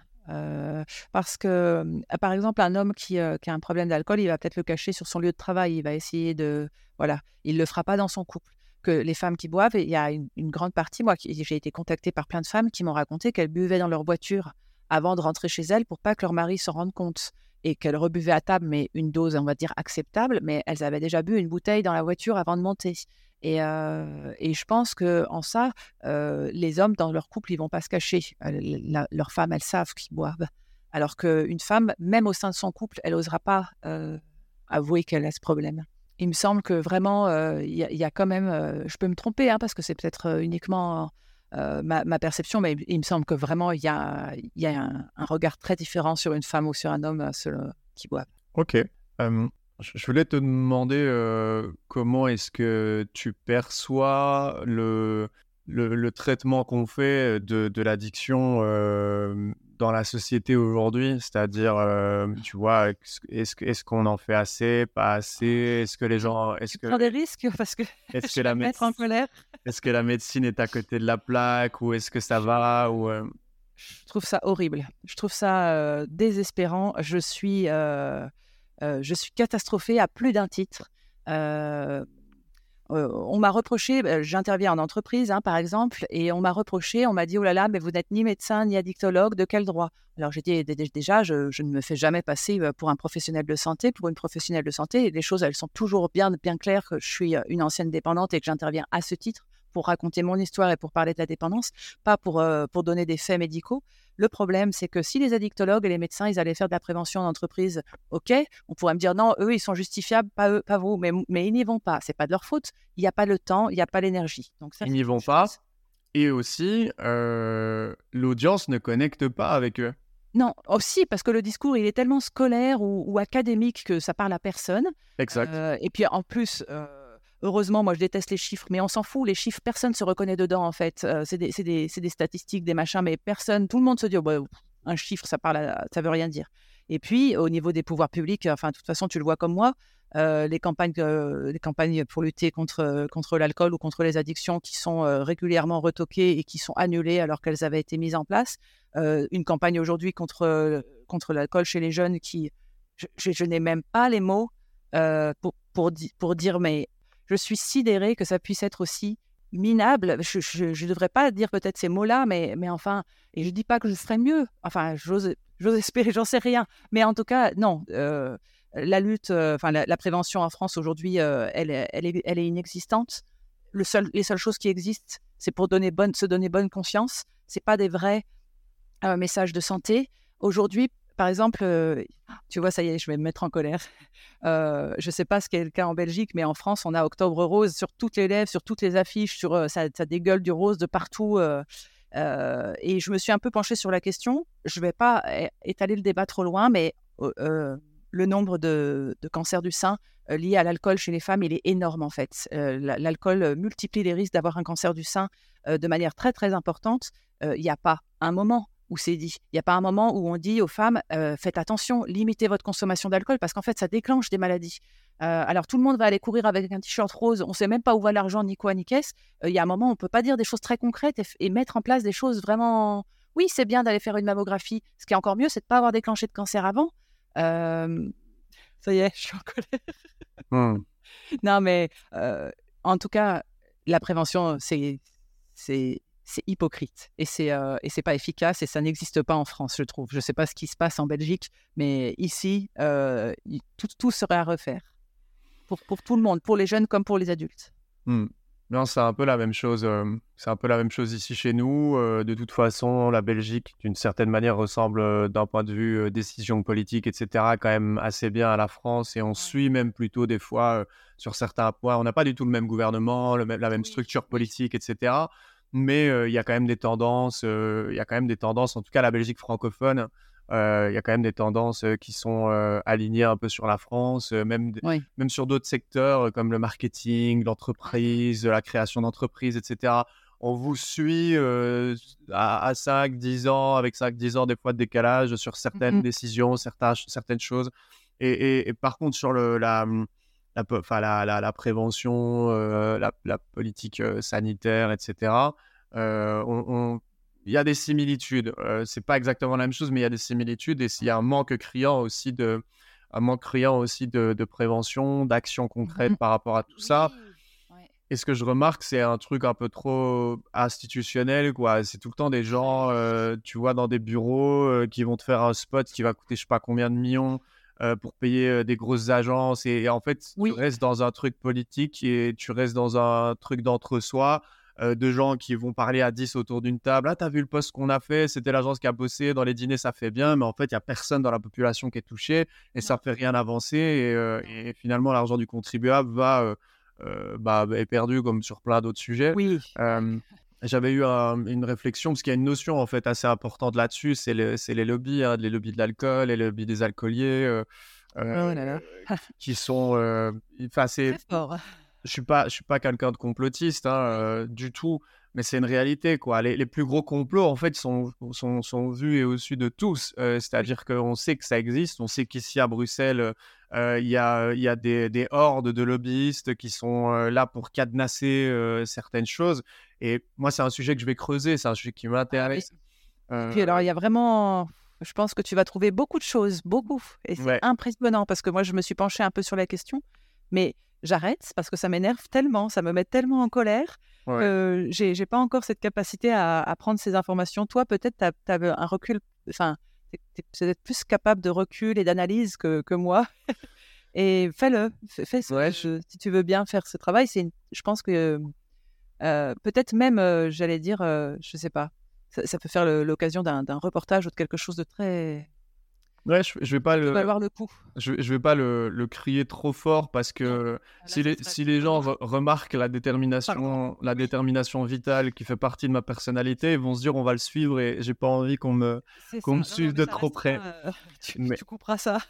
non, je le couperai pas, mais euh, j'en parle des fois, j'en parle autour de moi, etc. J'ai mmh. conscience que c'est quelque chose qui va prendre des années, mais euh, mais, moi, mon plan sur 10 ans, euh, c'est d'avoir l'influence et le pouvoir d'arriver à la table euh, de, de, certaines décisions et de dire, euh, d'avoir une voix, quoi. D'avoir une voix ou en tout cas de pouvoir bousculer d'une manière ou d'une autre. Je n'ai pas du tout envie de jouer le jeu politique. Je n'ai rien à faire là.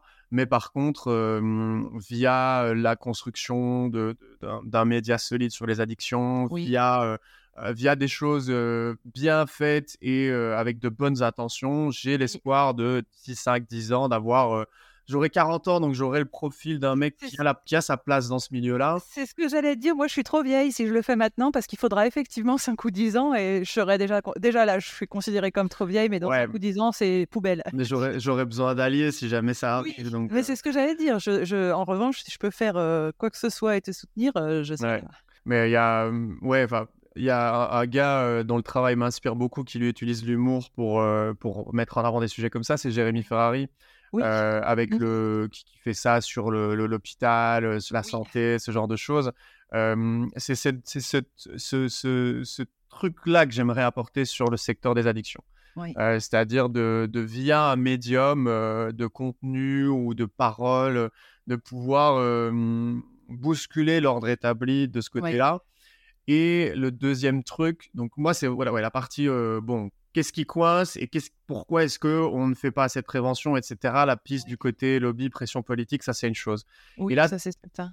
La deuxième, moi, qui me, et tu vas me dire ce que tu en penses, toi, le deuxième truc qui me, qui m'horripile et qui me met en colère, et là où je pourrais, euh, bah, je pense, quasiment donner ma vie, ou en tout cas, on est de l'ordre aussi euh, viscéral, c'est sur le système système médical, et je précise, euh, le, la manière dont les gens, euh, dont les médecins et dont le système prend en charge les patients en, ne regardant qu'un symptôme et en prescrivant des médocs tout de suite.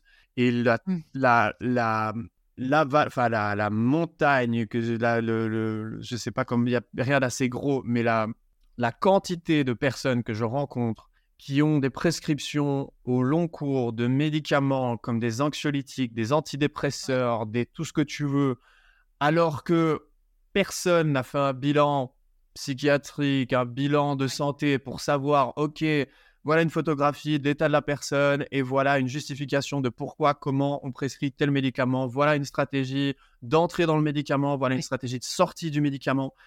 Et je parle toutes les semaines avec des gens, des jeunes, des moins jeunes, qui me racontent qu'en fait, on leur, sont sous des, médicaments euh, depuis des années et qu'ils vont voir un médecin, le médecin prescrit un truc, et puis ils vont voir un autre, l'autre prescrit un autre truc. Et j'ai des gens qui n'ont a priori pas de pathologie ou pas de troubles euh, particuliers, mais qui ont à la base avaient un état euh, il n'allait pas bien, il savait pas dormir et qui se retrouve avec des, des, des, avec des arsenals de mmh prescription de médicaments qu'on utilise pour stabiliser par exemple des troubles bipolaires, de la schizophrénie, euh, des troubles borderline, donc euh, tout ce qui est euh, comment dire neuroleptique, régulateur d'humeur, antidépresseur, anxiolytique. Ce, ce, quatuor-là, c'est des médicaments qu'on utilise et qui servent pour le, traitement des troubles, notamment bipolaires, schizophrénie et, et, borderline. Et hier encore, je discutais avec une personne qui me raconte qu'elle s'est vu prescrire tout ça euh, à intervalles, enfin voilà, avec des fois, des fois l'un, des fois, des fois l'autre, mais sans qu'on ait jamais posé aucun diagnostic et juste parce que la personne, elle a, elle a du mal à aller dormir le soir. Et moi, quand je vois ça, je, mmh, je peux pas quoi. C'est ça. Ah bah alors, voilà, ne me lance pas non plus sur ce sujet parce que c'est, je, te rejoins. Je, suis, je suis entièrement d'accord avec toi. mais on, que ce soit pour des troubles psychiques ou des troubles physiques d'ailleurs, c'est exactement la même chose. C'est-à-dire qu'on cherche pas aujourd'hui à comprendre et encore moins à guérir, on cherche juste à camoufler. aujourd'hui, la médecine, elle, camoufle, elle ne soigne pas. En tout cas, c'est très généralisé. Enfin, je généralise, mais parce qu'il y a beaucoup, beaucoup de ça. Et je, pense, pour, rebondir par rapport à tout ce que tu as dit, c'est qu'effectivement, il y a des prescriptions de, médicaments voilà, qui, devraient être réservés à des malades psychiatriques et qui sont du coup donnés de manière complètement aléatoire et, un peu très généreuse à, une grande partie de la population. Et c'est vraiment très grave. ce qu'on n'apprend pas aux gens, que ce soit pour le physique ou pour le mental, c'est à, mieux se connaître et à comprendre pourquoi ils vont mal. Finalement, on a une chance, nous deux, avec tous les gens qui ont réussi à sortir d'une addiction, c'est qu'on a été obligé de faire un processus pour apprendre à se connaître, pour pouvoir se sortir de ça.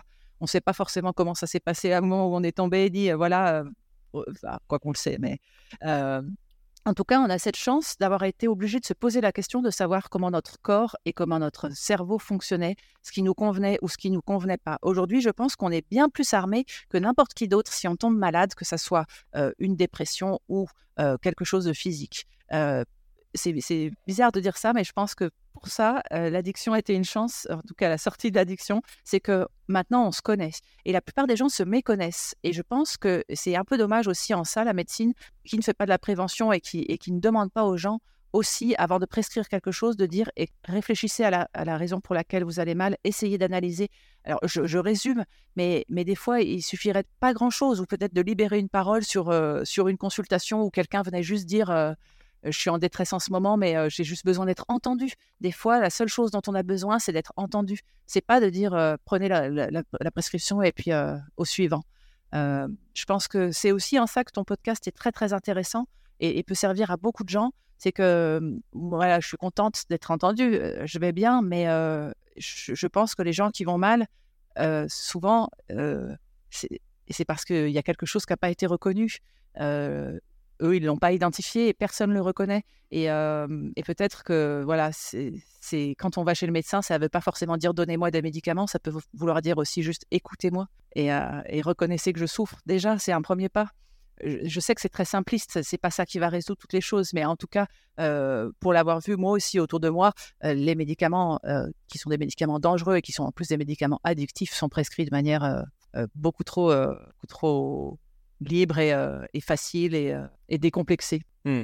Ouais, Faut reprocher après aux gens en leur disant oh là là, c'est pas bien, hein, vous êtes dépendant. Bah oui, mais grâce à qui? Là pour le coup, pardon, mais. Ah bah c'est exactement la. Je, viens, de terminer les, les deux séries euh, Painkiller et Dope Sick. je sais pas si tu en as mmh entendu parler. Non. Qui parlent en fait de de la mise. Bah non, tu as plus d'expérience que moi. C'est donc Dopesick et Painkiller, ce sont euh, deux séries qui traitent le même sujet, c'est-à-dire l'arrivée de l'oxycontin euh, aux États-Unis, qui est euh, un médicament opioïde qui a été mis sur le marché par une société qui s'appelait Purdue Pharma. donc en gros, c'est des médicaments qui ont été mis sur le marché comme si c'était des, on va dire, l'équivalent de, du médicament que tout le monde peut prendre, antidouleur, etc. Sauf que euh, l'oxycodone euh, qui contenait, donc qui est la molécule principale de, ce médicament-là, est quelque chose. donc c'est un, opioïde, donc c'est dans la même famille, l'héroïne, etc. Euh, et euh, ils ont commencé à faire un travail de lobbying avec des marketeurs, avec des commerciaux, etc., pour aller euh, dire aux médecins, mentir déjà euh, sur le fait que c'était pas un produit addictif, que c'était euh, la révolution euh, pour, pour les patients parce qu'ils allaient enfin pouvoir arrêter de souffrir. Et donc tous les gens qui avaient des douleurs chroniques ou des grosses douleurs, etc., se voyaient prescrire ce truc-là. Ils ont dit à tout le monde qu'il y avait que moins de 1% des patients qui, avaient un, qui allaient devenir dépendants à ce produit-là.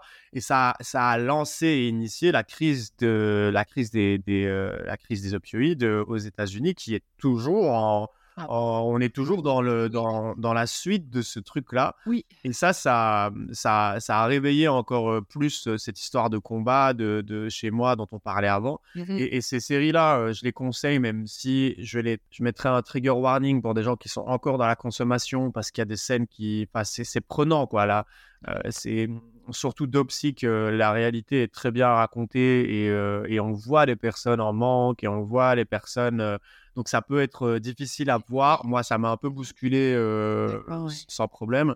Mais je conseille ce, sujet-là.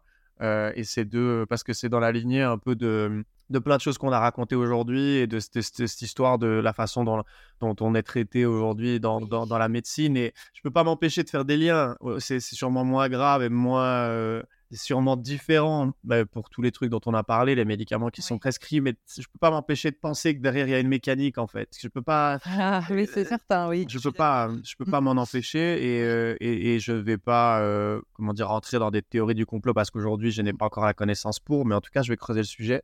Oui. Bah, je t'encourage dans ce sens-là. Ouais. Il y a un deuxième truc dont je voulais parler, c'était le, bouquin qui s'appelle euh, Quand le corps dit non de docteur de docteur Maté. Je sais pas si toi tu le connais.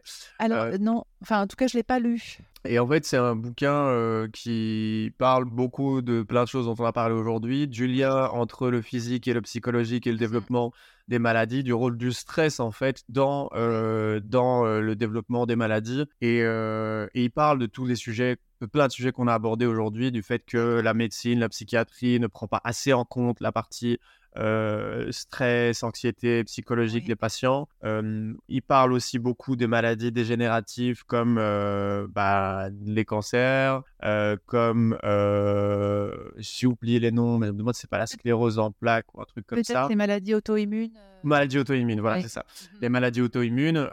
il parle de l'asthme aussi, il parle de, de, plein de choses comme ça et et de, pas mal de maladies en fait qui ont une prévalence élevée chez les femmes. Et donc par rapport au sujet d'aujourd'hui, c'est un bouquin que je conseille aux gens qui veulent, euh, qui veulent creuser le sujet, parce qu'on se rend compte que tout au long de son bouquin, lui, il raconte des moments avec des patients, des gens qu'il a accompagnés. Donc, il y a une femme qui a euh, un problème, une maladie, euh, une pathologie, et en fait, lui, il vient dans le service avec l'approche psychologique et il refait un petit peu l'anamnèse de la patiente et à chaque fois, à chaque fois, à chaque fois, on se rend compte et lui il découvre des patterns au cours de ses, il a 80 ans aujourd'hui, au cours de sa carrière, il a découvert en fait des patterns de femmes qui vivaient euh, pour les autres, qui ne faisaient pas attention à elles, qui repoussaient, euh, qui vivaient euh, bah, pour, le, qui faisaient attention au mari, qui se mmh. préoccupaient des problématiques psychologiques, du mal-être, etc., du mari sans jamais penser à elle, etc.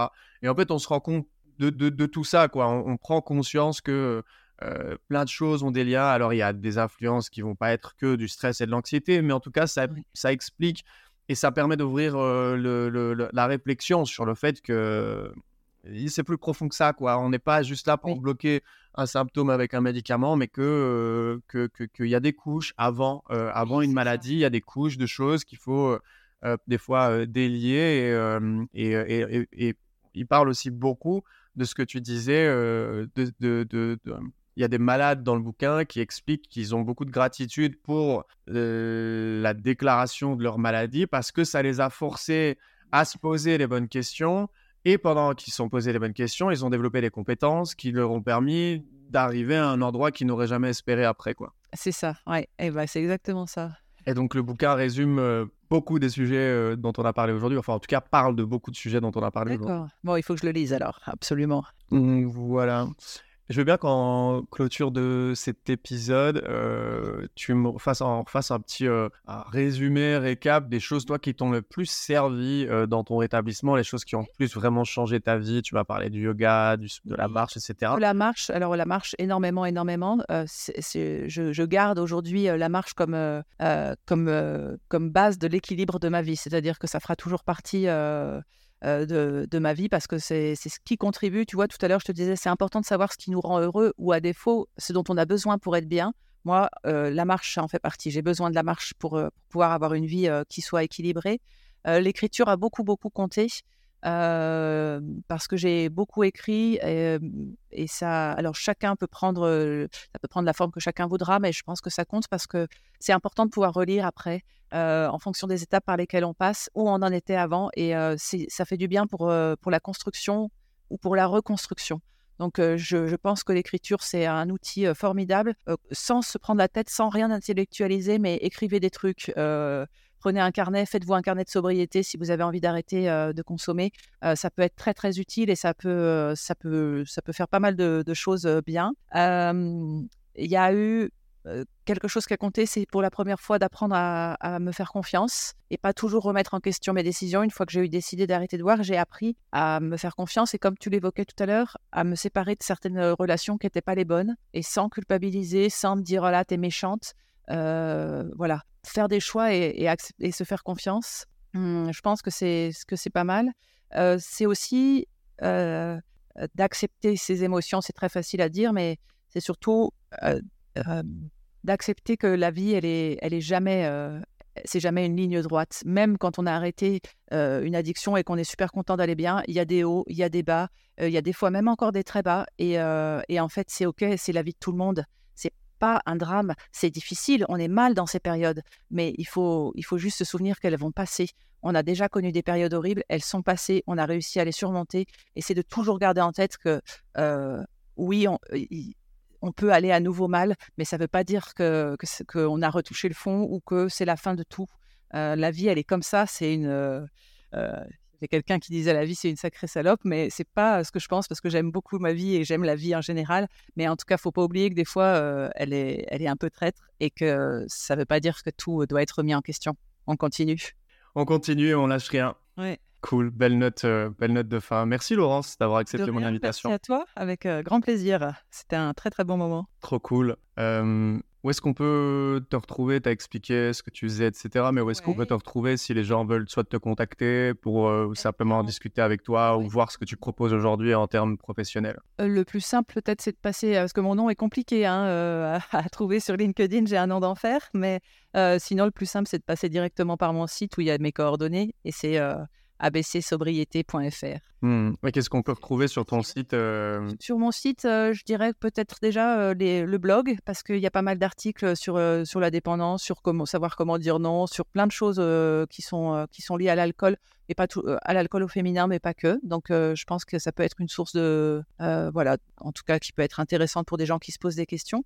Et puis après, il y a les programmes à suivre en ligne si, si, on, le, si on le souhaite, qui sont, qui sont à découvrir dans la boutique du site un petit résumé de mon histoire pour ceux qui veulent en savoir plus. Mais je pense que euh, avec le, ton podcast là, euh, je, pense que ça sera plus complet que le résumé sur mon site. Ok, bah écoute, euh, tu pourras mettre l'épisode si tu veux sur, sur ton site. Hein. j'ai les, grand plaisir. J'ai des beaux visuels qui vont arriver, le graphisme est bientôt prêt, donc je t'enverrai tout ça. Ah, chouette si tu as envie de, de, t'en servir, ce sera euh, avec, euh, avec grand plaisir. Et, euh, bah, ça sera intégré, ouais, ah Du coup, je te souhaite plein de bonnes choses pour la suite. Merci, à toi aussi. Hein. Bah ouais. On, se suit. On reste. on, se, se lâche pas. on reste en contact, évidemment. Oui, très bien. Merci beaucoup. Porte-toi bien et à bientôt. Ouais. Salut. Merci d'être arrivé à la fin de cet épisode. J'espère que cela t'a plu. En tout cas, moi, j'ai pris beaucoup de plaisir à l'enregistrer. L'histoire de Laurence m'a beaucoup touché. J'espère que tu y apprendras des choses et que ça t'apportera un maximum de réflexion ou de soutien dans ton propre parcours face à l'addiction. Pour rappel, le podcast est disponible sur Instagram, à te sortir de l'addiction. C'est là que je partage les coulisses du projet. Je partage aussi d'autres contenus, plutôt en format écrit euh, de ce côté-là. Et le meilleur moyen de soutenir le podcast à l'heure actuelle, c'est de t'abonner sur ta plateforme d'écoute préférée. Et si tu es vraiment motivé, rien d'obligatoire bien sûr, tu peux laisser 5 étoiles sur ta plateforme, laisser un commentaire, ça fait toujours plaisir et ça soutient vraiment le travail du podcast. Je te souhaite une bonne journée, une bonne soirée, une bonne semaine, un bon week-end en fonction du moment où tu écouteras cet épisode. Et je te dis déjà à la semaine prochaine pour le 36e épisode ou 37e épisode déjà de sortir de l'addiction.